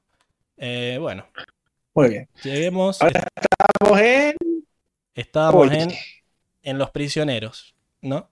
los prisioneros, ajá. que tienen como una especie de toga, ¿no? Puesta to- una toga roja. Sí, pero está como, como tipo, tipo harapos, ¿no? Porque como que Sí. tiene rotita la, y bueno, para que vean los que, bordes, que- ¿no? que no, no, no son nuevos, digamos, están como hechos mierda. No es pagar internet, Pablo, es que están mal configuradas las escenas. Los botones que estoy usando se van y vienen. Pero bueno, es mi idiotez, no es el internet. Quédate tranquilo, Luis. Hoy, hoy no es el internet. Hoy no es el internet. Eh, bueno, tenemos eh, entonces esto que decíamos de que se ve como que está rotito al costado, esto de que no son nuevas, como para que vean las pésimas condiciones en las que está pasando la gente su travesía en esta cárcel. Y después tenemos el, el uniforme del alcaide, que es casi igual, pero que a diferencia de los otros no tiene pantalón corto, sino que es este... eh, Con tiene- pantalón largo. tiene pantalón largo, claro que sí. Pero el uniforme es más o menos lo mismo y tiene esta especie de coronita. Sí, como de vincha, ¿no? Que, que está buena porque, no sé, la, después la que termina usando Suki para. Para prisionar. momento. ¿Hace calor? Hace calor. Pero la gente no me está viendo, así que vos me estás como eh, mandando al Oh. frente. Tenía, tenía que hacerlo, Pablo. Está bien, me lo Perdón, merezco. perdón. Me lo merezco. Estoy- no sé si es que hace calor o estoy transpirando mucho porque está saliendo todo para el orto, pero bueno, no importa. Eh, ese es como el, el uniforme de las... Me, me da gracia que él tiene pantalones largos, los otros no tanto. Él Eh, tiene que poner el pecho por ser el alcaide. bueno, después te- está esto de que existen los teleféricos en este mundo, por lo menos se, se utilizan acá en, este, en esta prisión. Y bueno, un teleférico es lo mismo, y parece que funciona exactamente igual que los de nuestro mundo. Básicamente transporta a personas o bienes en un vehículo que está colgado en un cable eh, y que, bueno, el cable está, está colgado entre dos torres y básicamente hay un motor eléctrico que mueve los cables. No es que se desliza por el cable el coso, sino que está fijo al cable y el cable se mueve para atrás y para adelante por, por un motor. Em, el teleférico está desde el año 1887, así que puede ser que- que- exista en este mundo, no es algo muy anacrónico. Eh, y además acá ya tienen motor y todo, así que bueno, este es el primer teleférico que se instaló en, ahí en la ciudad de San Sebastián. Acá en Argentina hay muy pocos teleféricos, hay dos, creo que hay uno en Salta y hay dos en Bariloche.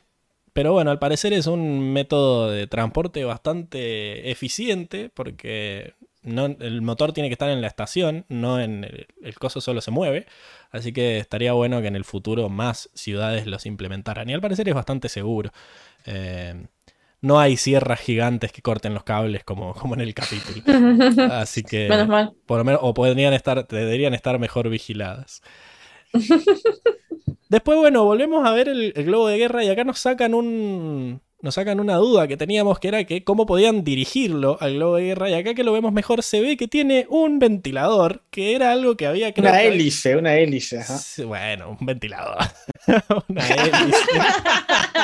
El Pero, ingeniero. te- pero tenés que vender, tenés que vender el, el- el- el globo de guerra. Tiene ¿no? un ventilador en el culo. No, tiene una hélice trasera que- Ahí gustaba, claro. bueno, lo Hay que usa, sofisticado. lo usa para, para dirigirse, ¿no? Y que por un mundo con más teleféricos, dice Luis. Claro que sí. Eh, Por supuesto.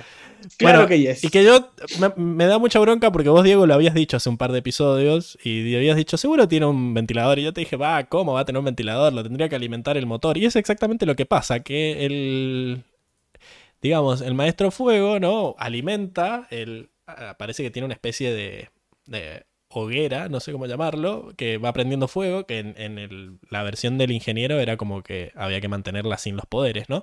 Acá el maestro fuego puede directamente echarle fuego ahí y eso tiene, está conectado a un motor que está ahí atrás que no se ve y que ese motor es lo que mueve el... el, La digamos, hélice. el- el ventilador, iba a decir. La El hélice. ventilador. Eh, que El bueno. turbito. La, sí, la turbina. El turbo, el turbo. Eh, Bueno, entonces con eso pueden dirigir los globos, así que técnicamente son dirigibles, no son globos aerostáticos. Bueno, y llegamos al, al refrigerador. Una caldera, muy bien. Una hoguera, dije nada. que Una ver. caldera. Lo bueno es que, claro, Luis tiene todo ese léxico a nuestra disposición. eh, a- a- nos tiene que pasar nota, lástima el delay, pero, pero sí. Bueno, llegamos al, congelador, que le llaman ellos, ¿no? Que bueno, les servía porque era una cabina aislante. Básicamente los materiales tienen diferentes niveles de conducción, entonces si algo está caliente es porque nos está conduciendo el calor muy rápido. Eso es algo muy loco, que por ejemplo, vos podés tener una madera y- o un metal a la misma temperatura y te va a parecer que está más caliente el metal, pero en realidad están a la misma temperatura. Y en realidad es porque el metal pasa el calor mucho más rápido a tu mano que la madera. Eh, bueno, acá se supone que este congelador estaba hecho con un material aislante, o como la madera, pero me- mejor, que mantenía el calor fuera para que estuviera congeladito dentro del, congelador, ¿no?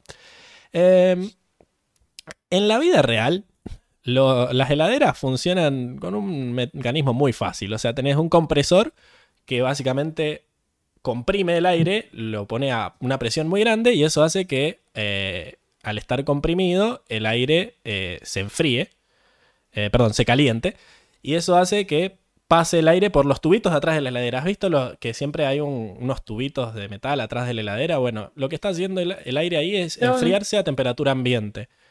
El, el aire pasa muy caliente por esos tubos y al contacto con el aire en la temperatura ambiente se baja de temperatura y después pasa por un tubito que se llama válvula de expansión que lo que hace es eh, aumentar, eh, digamos, eh, aumentar, no, disminuir la presión del gas para que se enfríe. Y una vez que el gas está frío, pasa por adentro de la heladera, enfriando todo a su paso. Y es como un ciclo en el que el gas se va calentando y enfriando, calentando y enfriando. No tiene mucha más lógica.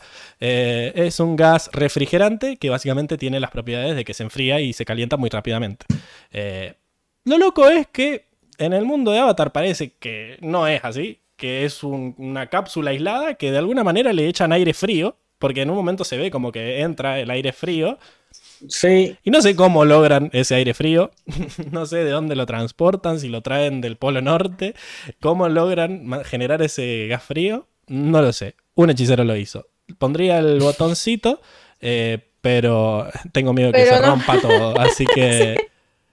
Ya Claro, estamos traumados. Acá Luis dice, siempre me pregunté por qué no usaron esa tecnología para otra cosa, ya que la Nación del Fuego usa todo para la guerra. Claro, pero, pero porque no tenían tecnología, o sea, no sé cómo lo están haciendo, sinceramente, acá. Simplemente tienen un eh, suministro inacabable de gas frío que lo echan ahí para torturar prisioneros. Eh, raro. para, más todo. placer. Para más Muy lindo placer. todo. Eh, bueno, después está la mopa, me da mucha gracia esto.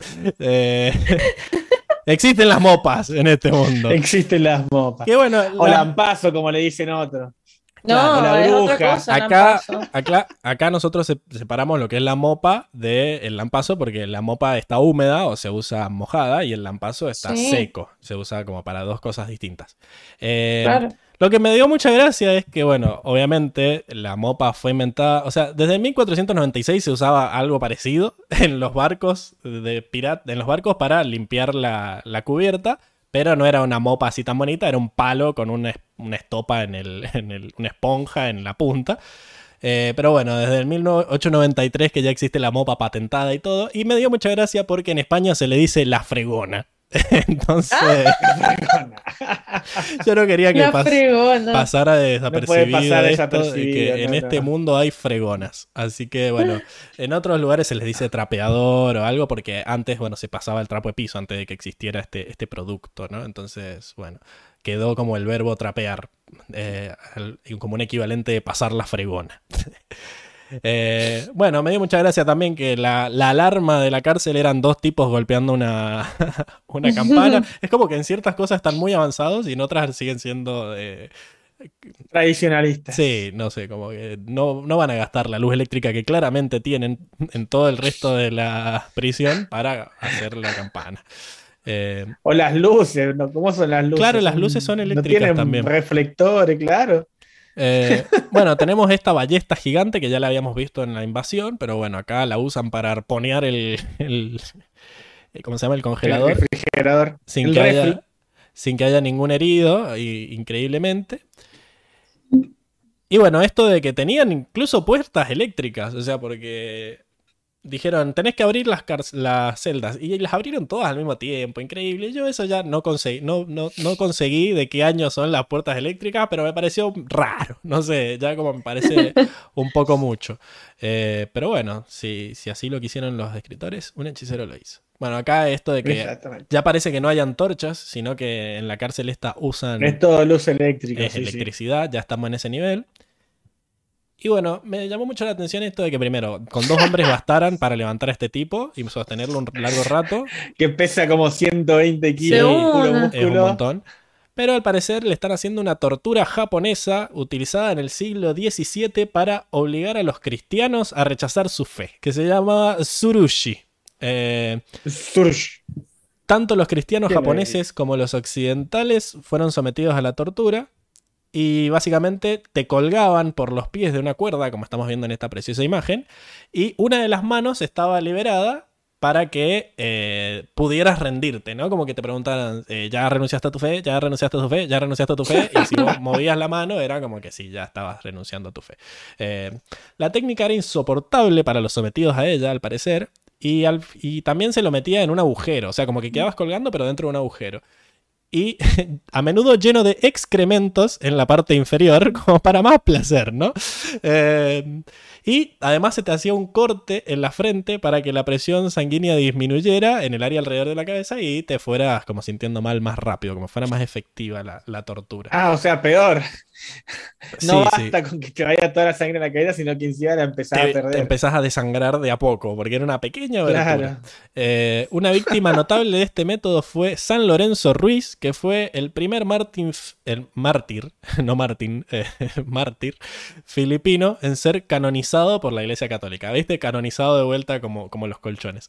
Eh, o sea que sí, es una tortura que se usó mucho, mucho en todo lo que fue Asia, la Asia más oriental, ¿no?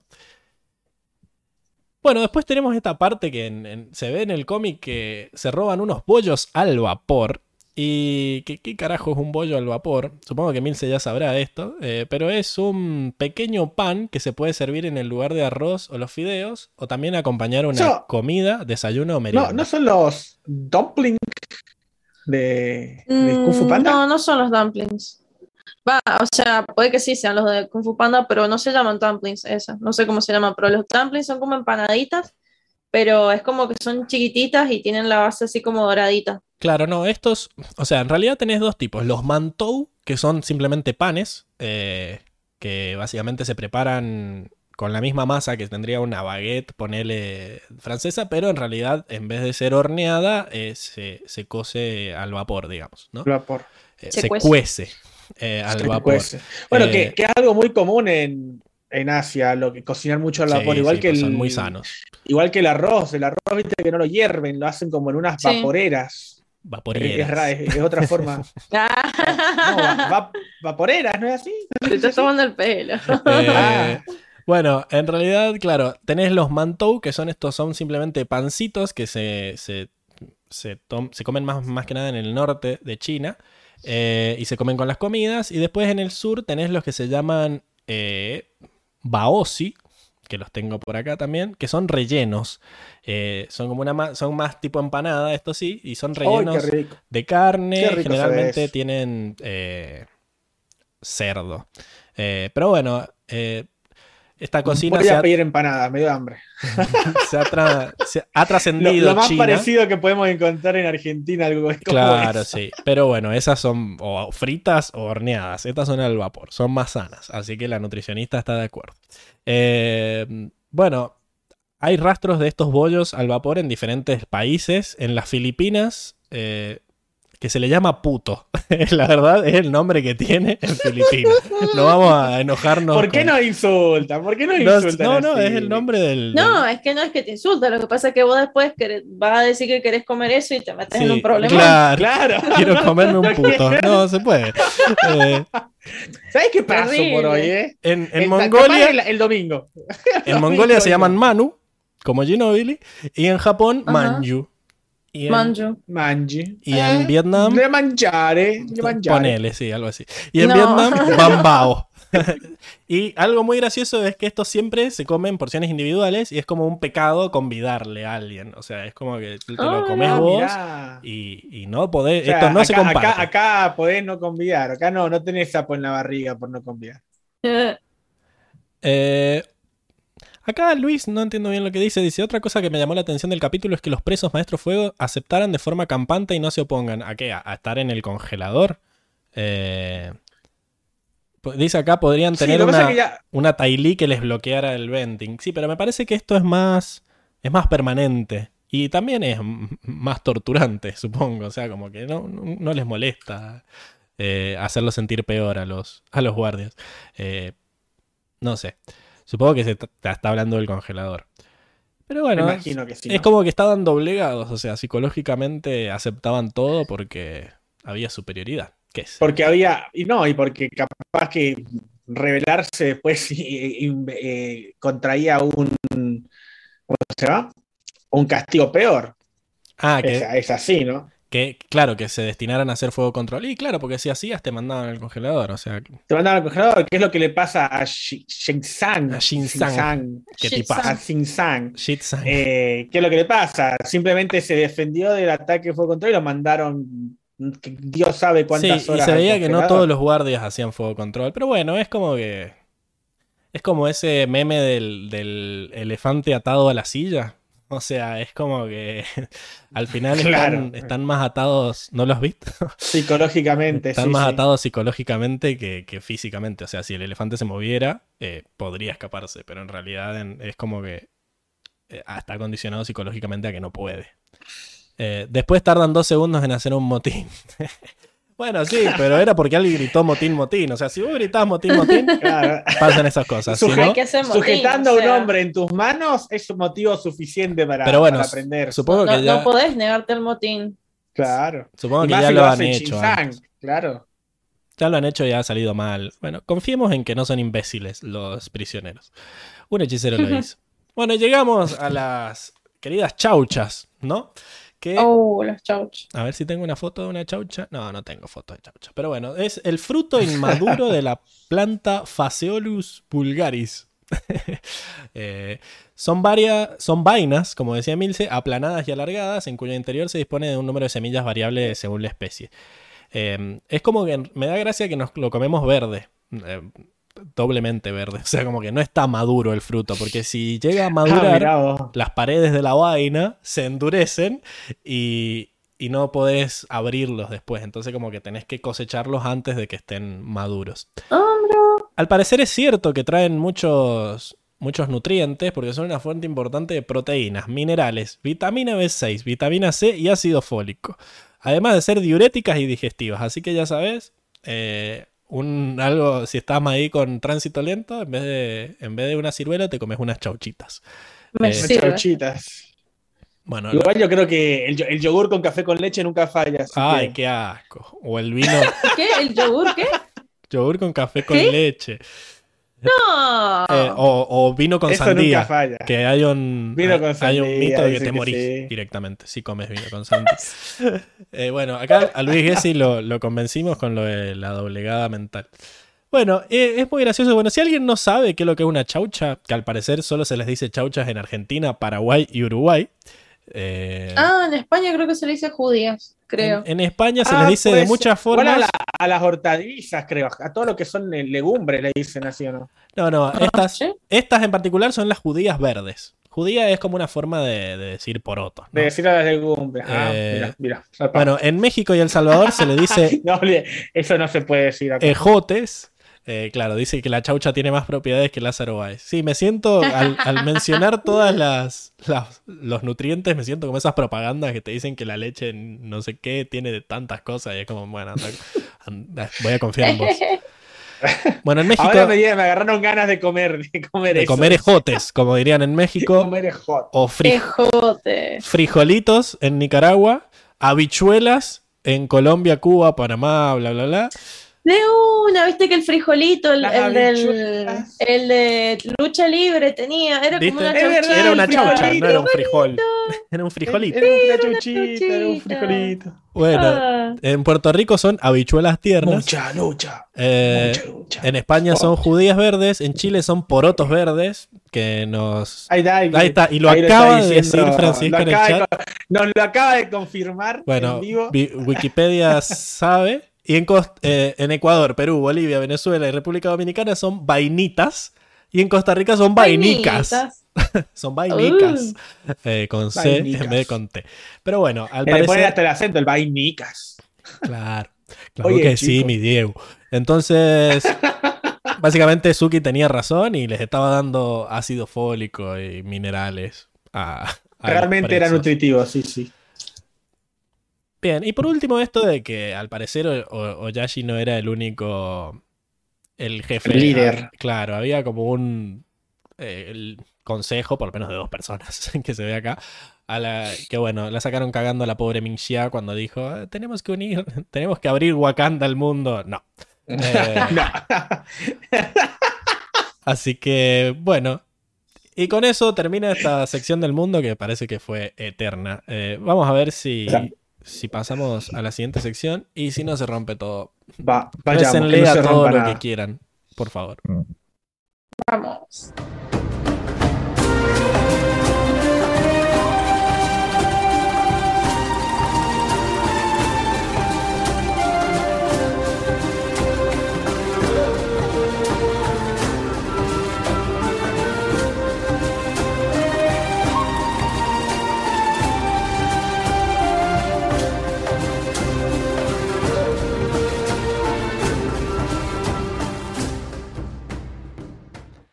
Bien, y estamos de vuelta entonces en la sección de traducciones, donde eh, Emil se nos cuenta las atrocidades que hacen los de el doblaje latino y a veces las cosas que hacen bien.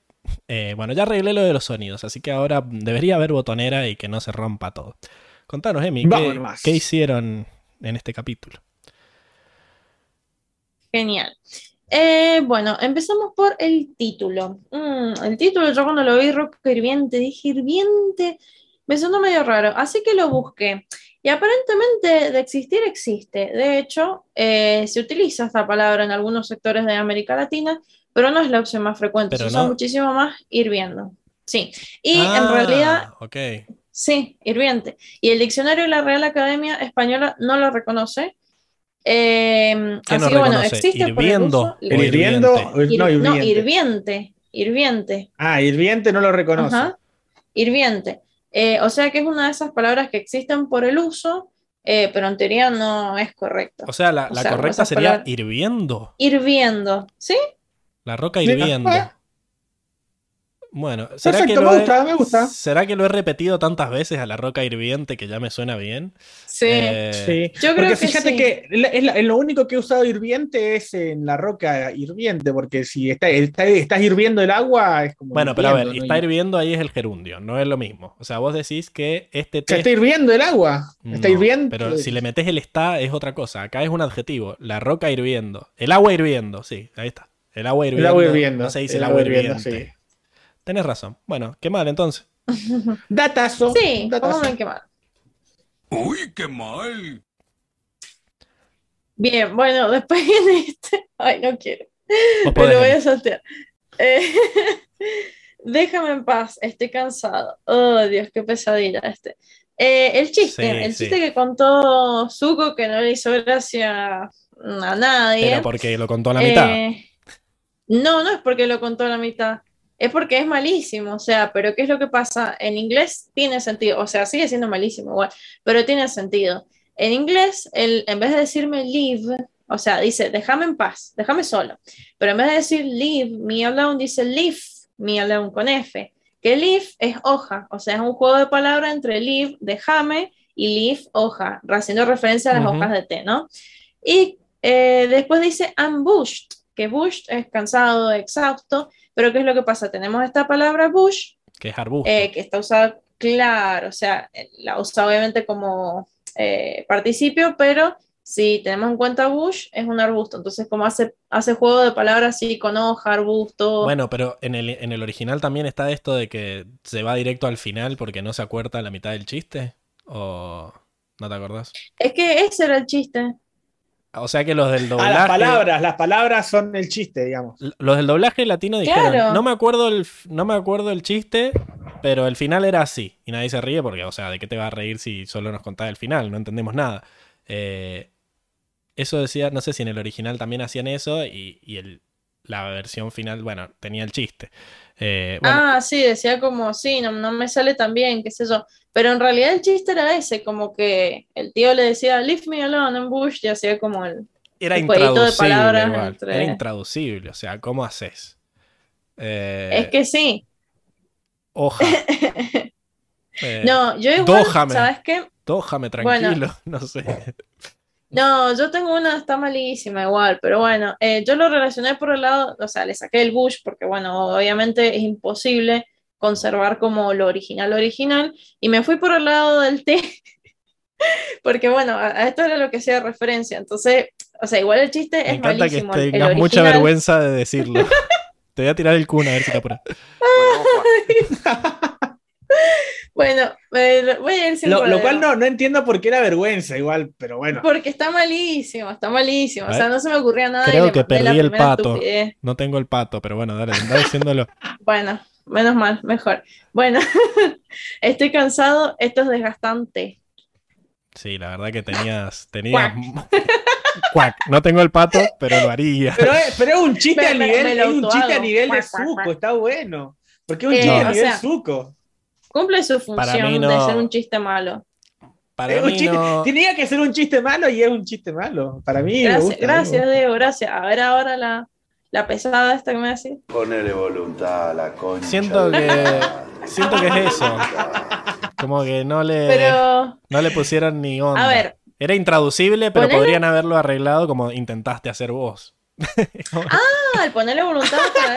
Ah, sí, obvio. Ah, sí, sí, no, tu chiste. Tenías razón, no era gracioso, pero bueno, entiendo que podrían haber hecho algo al respecto. Pero, Eh, pero es que no tenía que ser gracioso igual. Claro, por eso mismo. Siento que igual quedó bien en el capítulo. O sea, como que se- yo lo que entendí era que nadie se reía porque ¿por qué contaba el chiste a la mitad? ¿Qué le pasa? Eh, pero bueno. Y después Katara le dice incluso, quizá él sí se acordaba el chiste completo. Así que me, me gustó. Bueno, le pongo el ponerle voluntad. Sí, está bien. Lo acepto. Bien, después. Acá Luis eh, dice- Te dije que me dejes. La Puede ser también. Está bien. Se intenta, se intenta. Está difícil hacer chiste con eso. Dejen en sus comentarios puede ser. la traducción que pondrían ustedes del chiste. A ver si somos. Porque todos podemos criticar y poner botones, pero a ver si se nos ocurría un chiste mejor. Claro, claro. Bien, bueno, eh, la tercera. Hasta donde yo sé, o hasta donde sé, las prisiones no son un lugar para bisontes. En realidad le dice, last time I checked, prisons don't have bison daycares. Daycare es una guardería. Sí, o sea, como hasta donde No yo tienen sé, guarderías de las bisonte. prisiones no tienen guarderías de bisonte. Y esto, sabes que también lo incluí porque vos, o sea, se ha generado la controversia hasta con vos del el oculista, viste de que, ¿por qué? O sea, que yo te decía que estaba, que en, en términos de traducción estaba bien traducido, pero, vos me decías que no pegaba. Sí, debe existir las guarderías. ¿De qué año son las guarderías? ¿Lo buscas? Mm, pero una guardería, no sé, es un, o sea, e- es, es algo como más moderno, porque ¿por qué se generan las guarderías? Eso, Porque las madres Empieza salen cuando- a trabajar. claro, exactamente. Eh, Y es algo muy moderno eso. ¿Vos decís que está bien Claro. que lo hayan cambiado? Eh, no, qué sé yo. o sea, yo solamente quería agregarlo para demostrarte a vos que. Para Que mí las guarderías son más medios- viejas. Como que igual la palabra guardería No debe existir. No sé, daycare. No sé. Bueno, pongámosle un guido entonces. Está Bueno. mal. Pero no está tan mal. Bien, después, la cuarta, que en realidad esto es un comentario nada más. Eh, no, no me parecía, o sea, no había mucho para hacer tampoco. Eh, no hay carne, fuimos a pescar, volveremos pronto. y si No hay carne de pescado, me imagino yo. No, bueno, no, no, no importa porque la, mm, la, la original decía eso. ¿Sí? No, no, ¿Carne? no, por ese lado. ¿Sí? Y Sí, sí. entonces, Mira, eh, ¿por qué no incluir? Porque si ustedes se fijan en la escena, Katara cuando agarra el pergamino o, o la hojita que habían dejado, hace como, co- como que la, la voltea, ¿viste? Como diciendo, ¿qué, qué carajo dice acá? sí. Eh, y eh, me, me pareció, no sé, gracioso mencionarlo, el hecho de que Sokka escribió todo así como muy, muy así a los apuradas. Por ejemplo, dice, Need meat, gone fishing, back in a few days. Claro, como que. O sea, como necesitar carne. Fuimos A la mierda la gramática. volver en unos días. Ok. Claro, la gramática se la Exactamente. jugó al Que truco. en realidad, o sea, en inglés se entiende, porque en inglés como que vos podés decir muchas cosas de una forma muy corta. O sea, se entiende, pero es como que no, no conjugó los verbos, ¿viste? No. como que Sí, no habló, habló como troglodita, digamos. Vamos con esto. Más o entonces. menos. Como Neandertal ahí. voluntad a la concha de tu madre. Ponele voluntad. Mientras que Zuko, si prestan atención, como que redacta todo un párrafo, como decir, eh, díganle a Anne que tiene que practicar esto, que tiene que hacer no sé qué, como que le puso todo un párrafo. Tenía dos O letras sea, distintas me- la carta, decís vos. Ah, claro. Me, me pareció interesante eso, la diferencia de- entre el vocabulario, digamos, primitivo de Sokka, o sea, su forma de reacción primitiva, como no hay carne, da, da, da, da, eh, y la, la redacción así prolija de, de, de Zuko. La educación. Eh, sí. Ahí, se ve la- el estatus de príncipe. Sí, totalmente. Eh, otra, 20 repeticiones de puño de fuego y 10 sentadillas cada vez que oigas una rana croar. Zuko. Eh, bueno, esto también como no, no había espacio para ponerlo, así que está bien, no lo voy a juzgar, pero sí quería eh, aclararle que las repeticiones eran de puño de fuego y las sentadillas eran calientes, eran hot squats. No eran Sentadillas sentadillas comunes, calientes. eran sentadillas Ya. calientes. Si no, si no quema, no sirve. No sé, sentadillas calientes. Sonaría muy mal, me Mm. parece. Sí, Sí, sí, no sé, no quiero arriesgarme con la música. Los sonidos por lo menos. Sí, y eh, la rana que tienen que croar para que Aang empiece a ejercitar en realidad es una badger frog, o sea, Claro. una rana tejón. Creo que ya la hemos visto anteriormente, la tuvimos en la sección de animales, si no me equivoco. la- Nin- la- Siguen ninguneando a los, a los Sí. animales dobles, como, Sí, como sí. de Sí. costumbre. Como de costumbre. Flora y fauna le meten una ahí nomás. Invisibilizada, totalmente. ¿Qué Sí, más? sí, sí. Bueno, otra. Todos en la Nación del Fuego creen que soy un traidor y ella también lo creyó. En realidad, lo que él dice es, I couldn't drag her into it. Como que no, no la pude arrastrar en, en esto, no la pude meter como en, en el medio de todo este quilombo. Eh, bueno, acá qué mal de acá la China, porque ¿cuándo? O sea, cuando ella creyó que era un traidor. Sí, sonó raro eso en español. Es como, eh, ¿vas? ¿Por qué pensás que ella pensó si ni siquiera le hablaste? O sea, nunca no la has vuelto a ver desde que te fuiste. Aparte, como decíamos en el capítulo anterior, a la chabona le importa tres rebanadas de zucchini, eh, la patria, el honor, eh, la chabona le importa tres cominos, o sea, na- nada que ver, y porque él pensaba eso también. Acá Yo nos creo que dice- lo pensó como general, como que cree que ella piensa lo que todos piensan. Sí, bueno, pero que el original Claro, no decía nada no. que ver. El No. original decía, no puedo Exacto. arrastrarla a esto, a que ella también sea una Exacto, traidora. se va, Claro, se, pero- se va, se va de contexto lo que la traducción. Así que para mí, Sí, es que Sí, sí, es un que que mal. mal. Ya lo Sí, puse, sí. pero Es lo un ponemos qué de mal. vuelta. Uy, qué mal. póngalo con más ganas. Sí, acá Luis haber dice sido- que sentadillas calientes suena a título de película hot. Mm, de Sí, sí, sí. Sí. Vos, vos ponés en Google sentadilla caliente y ya a te ver qué te sale, página. claro. No creo que te salga el de Avatar. Yo no me arriesgaría. Yo no me arriesgaría. Sé más valiente. Sí, Mil. Dale, Mil, se dale. Dale. Bien. Eh, después tenemos, bueno, este a mí me suena raro. ¿Qué quieren que le diga? Es duro, amigo. Aparte de la carita que le pone, no sé, yo le hubiera dicho qué triste, amigo, o qué That's duro, right. amigo, de último, right. en vez de es duro, amigo. Es como, es duro. Sí, ¿qué- también qué el buddy. Buddy y amigo, no sé si, Sí. si es una traducción directa. Es como que buddy es como más. No sé. No sé cómo traducir. Compañero, no, no sé. Sí, buddy es como alguien con quien tenés un cierto nivel de... O, o soltarle un compa ahí. Buddy. Cumpa. Está difícil. Ay, compa. compa. Como que siento que buddy es muy Sí. confianzudo. En español como que se perdió eso. Eh, No sé, Como- Claro, que sea puede ser desde compañero, desde amigo, desde el mano, el cuate. cuate. Eh, Sí. Siento que va más sea, por como- ahí. Eh, pero no, no había una. Sí, No sé si había algo neutro para esa palabra. Es que es difícil. El el neutro es amigo. Y después ahí tenés, no sé, el cuate, el, el pana, el no El sé, pana. un montón de. El pan. Bueno, pero. Eh, pero bueno, no sé. A ¿Y mí me es sonó duro? raro el es duro. Es duro. No sé, yo le hubiera puesto que duro, amigo. Porque es duro, es como. qué duro. ¿no? no me gusta. Sí, sí. Sí, me gusta más que duro. Sí, además no se, no se tran- no se transmitió el el el estatus de meme que logró en el inglés. O sea, como que algo se perdió en la traducción, porque nadie anda diciendo es duro amigo, es duro amigo. Así que, válido. Está mal. Pero no está tan mal. Bien. Bien. Después, eh, esta es una tonterita, pero qué sé yo, no sé, no, no me gustan estas cosas. Le doy una semana, le doy una semana, ya se rendirá.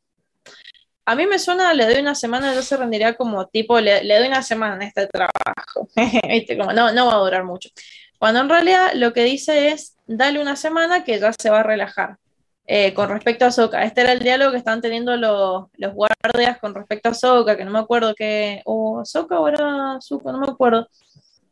Eh, Sí, que para darle una semana cuando le empieza a pegar al a Zuko. ¿En qué contexto decían eso? No me no, acuerdo. pero, pero es algo similar, es un contexto similar. Ok. Eh, ¿Y la original no me acuerdo decía? porque lo, hice hace dos semanas. Eh, give it a week, he'll loosen up. Como, dale, dale unos días, ya, ya se va a aflojar, ya se va a relajar, ya se va a ablandar. Cuático. No, no, esto es increíble. What? ¿Qué No, no. cosa? What? ¿Qué es cuático? ¿Qué? ¿Cuático es No, amigo? cuático. Porque acá en, los- en el chat se estaba dando de que Luis Gessi preguntaba cómo lo dirían los chilenos al Badi. eh, y Francisca le responde Cuático. cuático. Lo cual No era nunca, raro, cuático. nunca- suena a acuático. Cuate, cuate escuchado en algún momento en el de- de- del español neutro, el cuate, ¿viste? Pero, Pero cuático- cuate es más mexicano, no sé, acá, no sé, nunca había escuchado cuático, la wea acuática, La- no sé. La wea Esa wea fue La wea triste. La wea triste, compa. La wea triste. Me encantó. Enamorada de la wea triste. Tendría que haber dicho. Triste, está muy bueno. Encima, encima si, igual, si, si, lo, si lo escuchás con, con acento así chileno, con la tonadita chilena, la, la wea triste, Era que- Sí, me encanta. sí. ya me- me Se encanta. hubiera vuelto meme si Zuko decía eso. Eso hubiera sido una buena Va bien, va el que bien para ¡Qué Francisco. Qué grande, qué grande. La wea te amamos, te amamos, Ay, me Fran. Ay, me encanta. Bueno, entonces Me imagino a Massino diciendo eso. Ay, Dios. Ah, acuático, Ay, mira, es cualquier situación fuerte, sea positivo o negativo. Entonces sería acuático, Ah. compa. Claro, sería Acuático. Acuático, compa. Increíble. Bien. Bueno, me sirve, me sirve aprendiendo con Francisca. Eh, bueno, Sí, ¿en sí. qué estábamos? Estábamos en lo de dar una semana. Y eso, no, no sé, ¿qué, quiere- ¿qué le pongo a eso? ¿Guido? Y ponele, sí, sí, no, ponele voluntad, yo diría. Ah, Ponele bueno, voluntad. Por voluntad. Ponele voluntad a la concha Ah, de tu madre. perro es para Ponele referirse a amigos. Acá en Mendoza se usa mucho el perro, ¿eh? ¿Qué onda, Ah, perro? el perro. el Eh, perrito también. perrito, Eh, el perrito. perrito malvado. Ese lo- Perrito malvado. Claro, no, no, pero El perrito malvado. La wea triste, perro. No, perro me encanta, es como una de mis palabras favoritas del nuevo Lunfardo. Eh, así que, excelente. La wea triste. Ah, me, me encantó. Y Lo sí, voy a- lo voy a perro también toda está- la semana, hermano. eh. La wea triste. Lo voy a repetir toda la semana en la wea triste. El, el Diego, tengo la sensación de que es como esos niños, viste, que se les pega todo, Sí. que escuchan una frase en un dibujito y la. Ah, la- sí, olvidate. La que nos vemos, que nos vemos una vez por semana, así nos saltamos esa, Sí. la fase del wea acuático. Vamos. ¿Queda, ¿Te Bueno. queda algún otro? Em? Eh, sí, sí, sí, queda todavía. Eh, los otros guerreros Kyoshi, ¿dónde están? Ay, Las otras Son guerreras, guerreras, Kyoshi. Kyoshi. Sí, Uy, sí. qué mal. Así que bueno, evidentemente la persona que tradujo esto no tenía perspectiva de género. No tiene perspectiva de género, no. O en realidad nunca.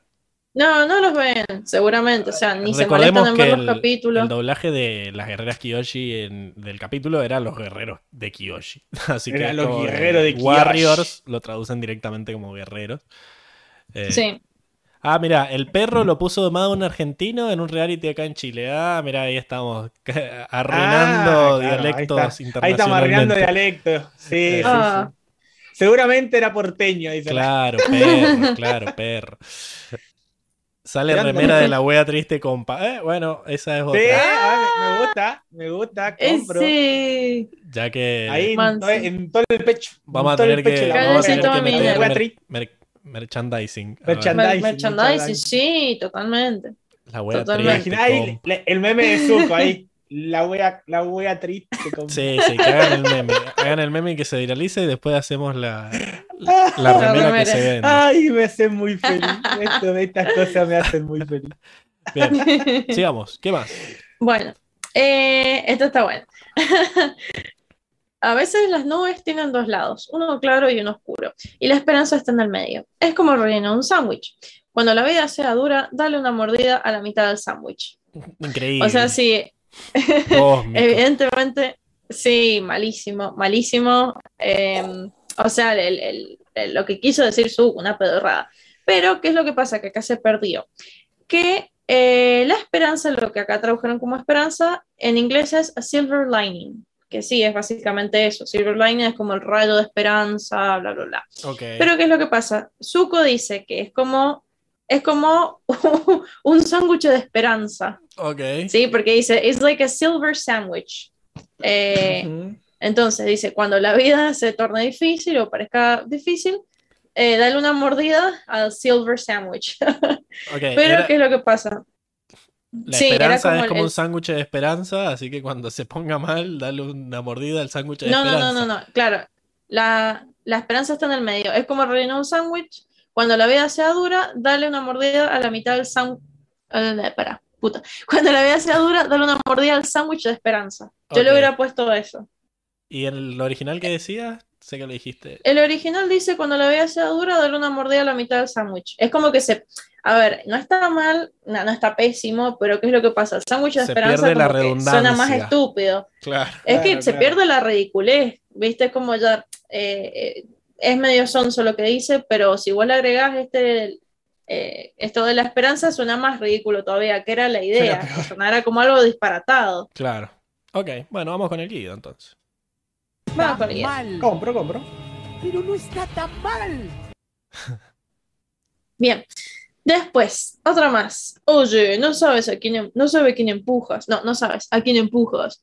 Querrás decir, ¿a qué niñita empujo? Bueno, acá le salió la machirolada y va a decir, "Eh, ¿qué pasó? Pero en realidad no. En la versión original eh, no pasa esto. ¿Qué es lo que pasa? Que acá Zuko, igual nada que ver esto, pero bueno. Eh, Zuko dice, ay, no lo noto en inglés, pero dice algo así como.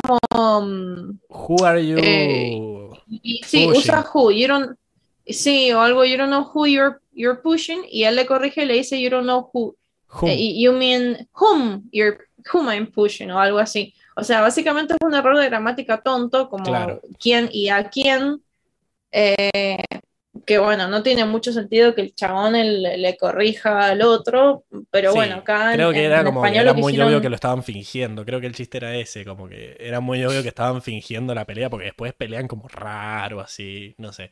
Pero me parece que hicieron Sí. bien la traducción, como que ignorar el chiste idiomático y pasar directamente al A, a un chiste, a un chiste a un más. chiste chiste sexista. sexista porque somos latinos, güey.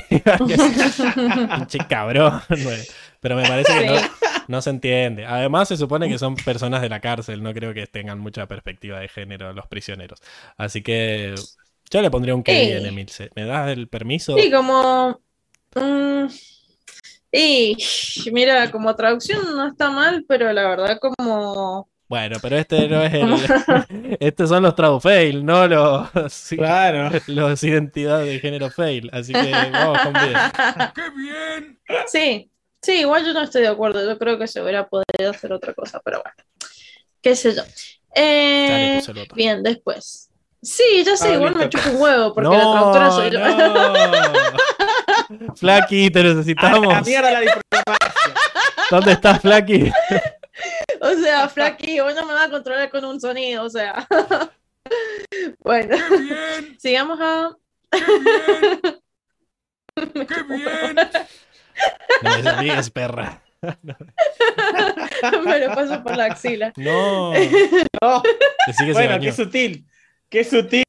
Se está pudriendo. Podría haber dicho cualquier cosa. Vamos, vamos, que vaya terminando la. La sección. Sí, pues, no, no, no. No, vamos a agarrar a piña. Bueno, después. eh, si tan solo para. Ah, esto, yo no sé, lo, lo- lo quería traer a la luz. Si tan solo me hubiera retirado antes de la invasión, tal vez no estaríamos en esto. O sea, ¿cómo antes de la invasión? Si tan solo me hubiera retirado antes de la invasión. Como que le falta una entonación ahí, ¿no? O sea, si me hubiera retirado de la invasión antes. No, no, no, no, dice eso. Si tan solo me hubiera retirado, bueno, es lo mismo, pero el tema es el antes. Sí, como que Eh, si durante la invasión se hubiera retirado antes. Eso, eh, pero, pero creo que se entiende igual. ¿No? sí, Si me sí, hubiera sí, retirado no fue- antes de la invasión. Bueno, le ponemos el vídeo. Está Sí. mal. Pero no está tan mal. Bien, después. eh, ah, esto, está, esto fue gracioso.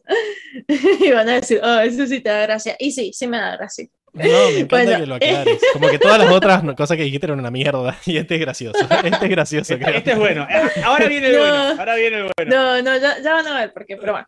En fin, escuchen, si ya terminaron de hablar, podríamos irnos. En realidad le dice, hey, if you two are done cuddling, can we get a move on? Can we get a move on? O sea, si, si terminaron de abrazarse, ¿nos podemos ir? Ah, bueno.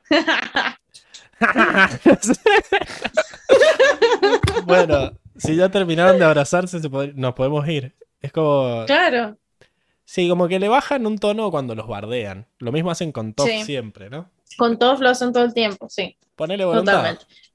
Sí. Ponele voluntad a la concha de tu madre. Ponele voluntad. Si ya terminaron Bueno. de besarse, podría ser. Claro, bueno, mi padre no usa una areta en la nariz.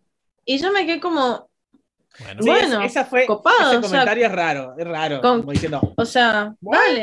dale, manso, ma- manso dato, datazo, me, me sirve. sí, sí, sí. O sea, ¿qué onda? Pero, ¿qué es lo que pasa acá? Y, y esta no es la primera vez que lo hacen, o sea, lo hacen acá y lo hacen en el episodio que sigue también. Em, que silencien una voz. Porque, ¿qué es lo que pasa?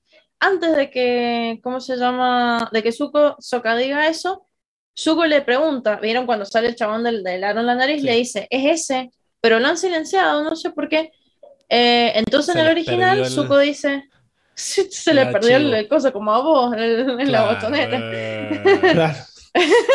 Innecesario. Entonces, Bardeo dice, aparte, "Es por ese". favor, bardeo aparte.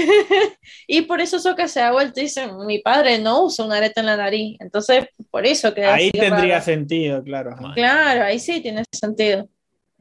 Ponele Es el poner voluntad. O un ponerle qué mal, no sé. No, porque... qué mal sí, sí, está bien, qué mal, porque ¿cómo puede ser? Bueno, en fin. Se Bueno, aprovechan y de ahora que no vamos está al... en la cámara Zuko hablando, que no está moviendo la boca. Eh, no lo ponemos. Exactamente, exactamente. Después, bueno, el segundo caso de esto que pasa en el otro capítulo, eh, en la segunda parte, pero ¿qué, es- eh, pero ¿qué está haciendo? ¿Qué? Es como Azula, cuando ve que, que May está peleando con, Sí. con, con los guardias, vieron al, al final del capítulo, Sí. que la chabana ya están volviendo así y, y dice Azula, ¿pero qué está haciendo? Y, y dice, "Mm". Y como, ¿y, y eso? ¿Ese mm, estaba en el original? El original dice, I don't know. No lo sé. Mm, ok. Nada que ver. Y, Le y pintó gemir pusieron, a Ty Lee. claro, ¿qué onda? De, de repente, Uy, ¿Qué onda? salgamos de acá, salgamos de acá. Sí, Sí, qué mal de acá la China. Salgamos, salgamos, salgamos. Qué mal de acá la China. Bueno, Y el último. El último. Ya con esto terminamos la sección. Eh, al menos trajiste algo bueno. Así es, la mejor pesca de todas. Es- Reuní a la familia y traje amistad. Sí, Sí, esa pero traducción fíjate- decime que es pésima, por favor, porque fíjate, decime que no, y no decía yo- eso. fíjate, yo te voy a decir ah, que la frase original también es bastante mala. Es muy mala, de hecho, la frase Ah, original. ¿Es peor? ¿Por qué? ¿Vos me vas a decir que es peor? Pará, pará, porque Luis Gessi nos dijo que Tailí estaba gimiendo porque hizo una sentadilla caliente. Estaba aprovechando el viaje en góndola para hacer su sentadilla Claro. caliente. Pero estaba fuera de cámara. Claro. Claro, ahí está justo. Ay, bueno. ¿qué decía el original, Emi? Bueno, la frase original decía, eh, porque bueno, Toph le dice, ¿qué le dice? Did you at least get some good meat? Como al menos trajiste algo de carne buena. Eh, y le dice, the best meat of all. La, la mejor carne de todas. La carne de la amistad y de la paternidad. Bueno, yo igual sigue siendo un chiste estúpido porque es de soca, pero banco más Sí, el original sí, porque sí. por lo menos dice carne. Eh, o sea, Claro. traje algo muy bueno, dice el- la traducción. ¿Qué, qué mierda dice? Claro. Al, al menos trajiste algo bueno. Ah, y dice así, es la, la mejor pesca de todas. No, no, Claro. para mí, para mí tiene sentido lo de la carne porque supuestamente ellos se han venido a, a comp- a- A buscar carne, claro. Entonces, me gusta más la original. Eh, la mejor carne de todas. Es una estupidez igual lo que dice, pero la- por lo menos dice la carne de la amistad y la paternidad. Como que en el medio se quedó Pero es sin... que- se- como que intentó hacer Sin una metáfora y en el claro. medio no sabía qué mierda decir y les mandó paternidad y amistad. Siento que va por ahí el chiste. Eh, en español lo ser, no escuché sé. y era cualquier cagada. No entendí qué mierda dijo Soka, menos mal que terminó. Toda esa escena era bastante boluda. Toda esa escena de- del reencuentro. Podría, ahí. podría no Sí. estar, podría no estar y el capítulo Creo que el capítulo es mucho mejor sin esa escena. Eh, Es como que. Sí, totalmente. Es mala, mala. Había que rellenar sí. minutos de, de- de aire. Yo le voy a poner que mal, discúlpame, Mitch. Uy, Y qué bueno, mal. ponerle qué mal, pero qué sé yo, igual a, a mí me parece horrible el original también, que creo que te diga. Sí, bueno, pero Y o sea, Podrían haberla si a mí como igual de horrible. traductora, traducida como ¿Qué sé la mejor yo? carne Y de pero le- todas. mm, no sé, bueno, qué sé yo, lo intentaron. Para mí no está tan mal. Pero qué sé Bueno. yo, o sea, a mí me pones una frase sí, la mejor carne de todo y qué asco. Pero no está tan mal. Como que asco. Sí, qué, qué carajo, o sea, traje la mejor carne de todos nuestros amigos, o sea, ¿qué, qué te pasa? No sé, es muy, Era muy como para continuar el mensaje. Bueno, es, es Oca, no hay mucho que pensar. Eso. Sí, no sé, igual, qué sé yo, ya, ya ha Salgamos, pasado. salgamos, que- salgamos de acá, por favor. ¿Qué, qué, qué No, te metes vos? dejalo a Emilce de protestar en tu sección. ¿Qué vamos a hacer? Ansioso por las batallas, boludo. Pero es que, Bueno. es que ya dijo tres veces lo mismo de que Ah, no le bueno. gusta, Bueno. pero sí le gusta. Y bueno, Pablo, eh, Ya entendemos que vos también sos bueno, repetidor. La wea triste. Ahí está. La wea triste. Vos también, vos también sos redundante. Vamos a la siguiente sección, chicos. Nada más.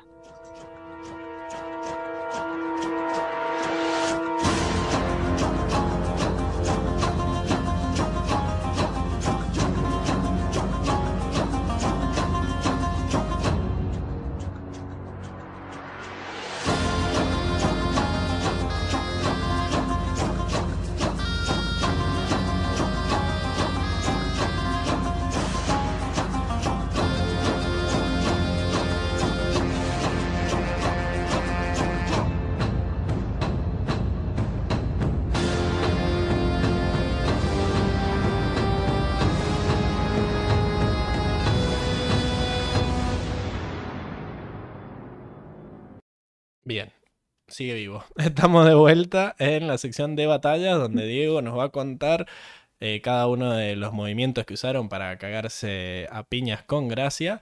Y a mí se lo va a apurar cuando ya se esté terminando la, la Obvio. sección para, que- para que Obvio, vea lo que se siente. Sí, dale, dale, dale, ya lo dijiste mil veces, ya pasaste a seguir, dale, Basta, che. basta, chicos. Vamos, vamos con la Vamos, primera. vamos a, vamos a poner tres veces larga. los GIF ahora.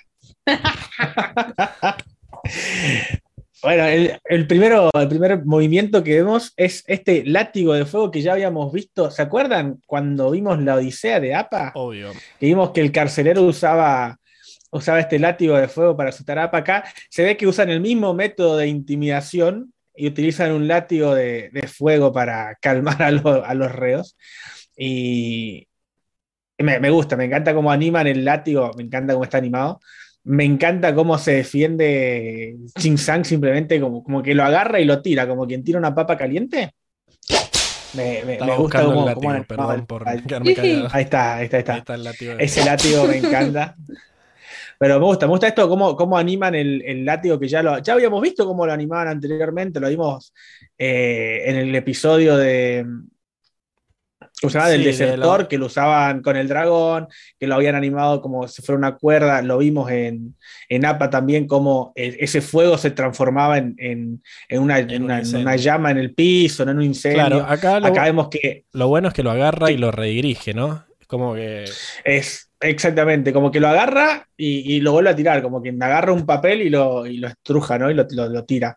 Y, y vemos que lo tira a una altura considerable porque acá el, el guardia lo patea, como levanta una pierna como a, a un metro y medio y la, y la baja para, para bajar el, el fuego, ¿no? Muy azul a esa patada, me hizo acordar mucho a ella, ¿viste? Como de la patada en alto.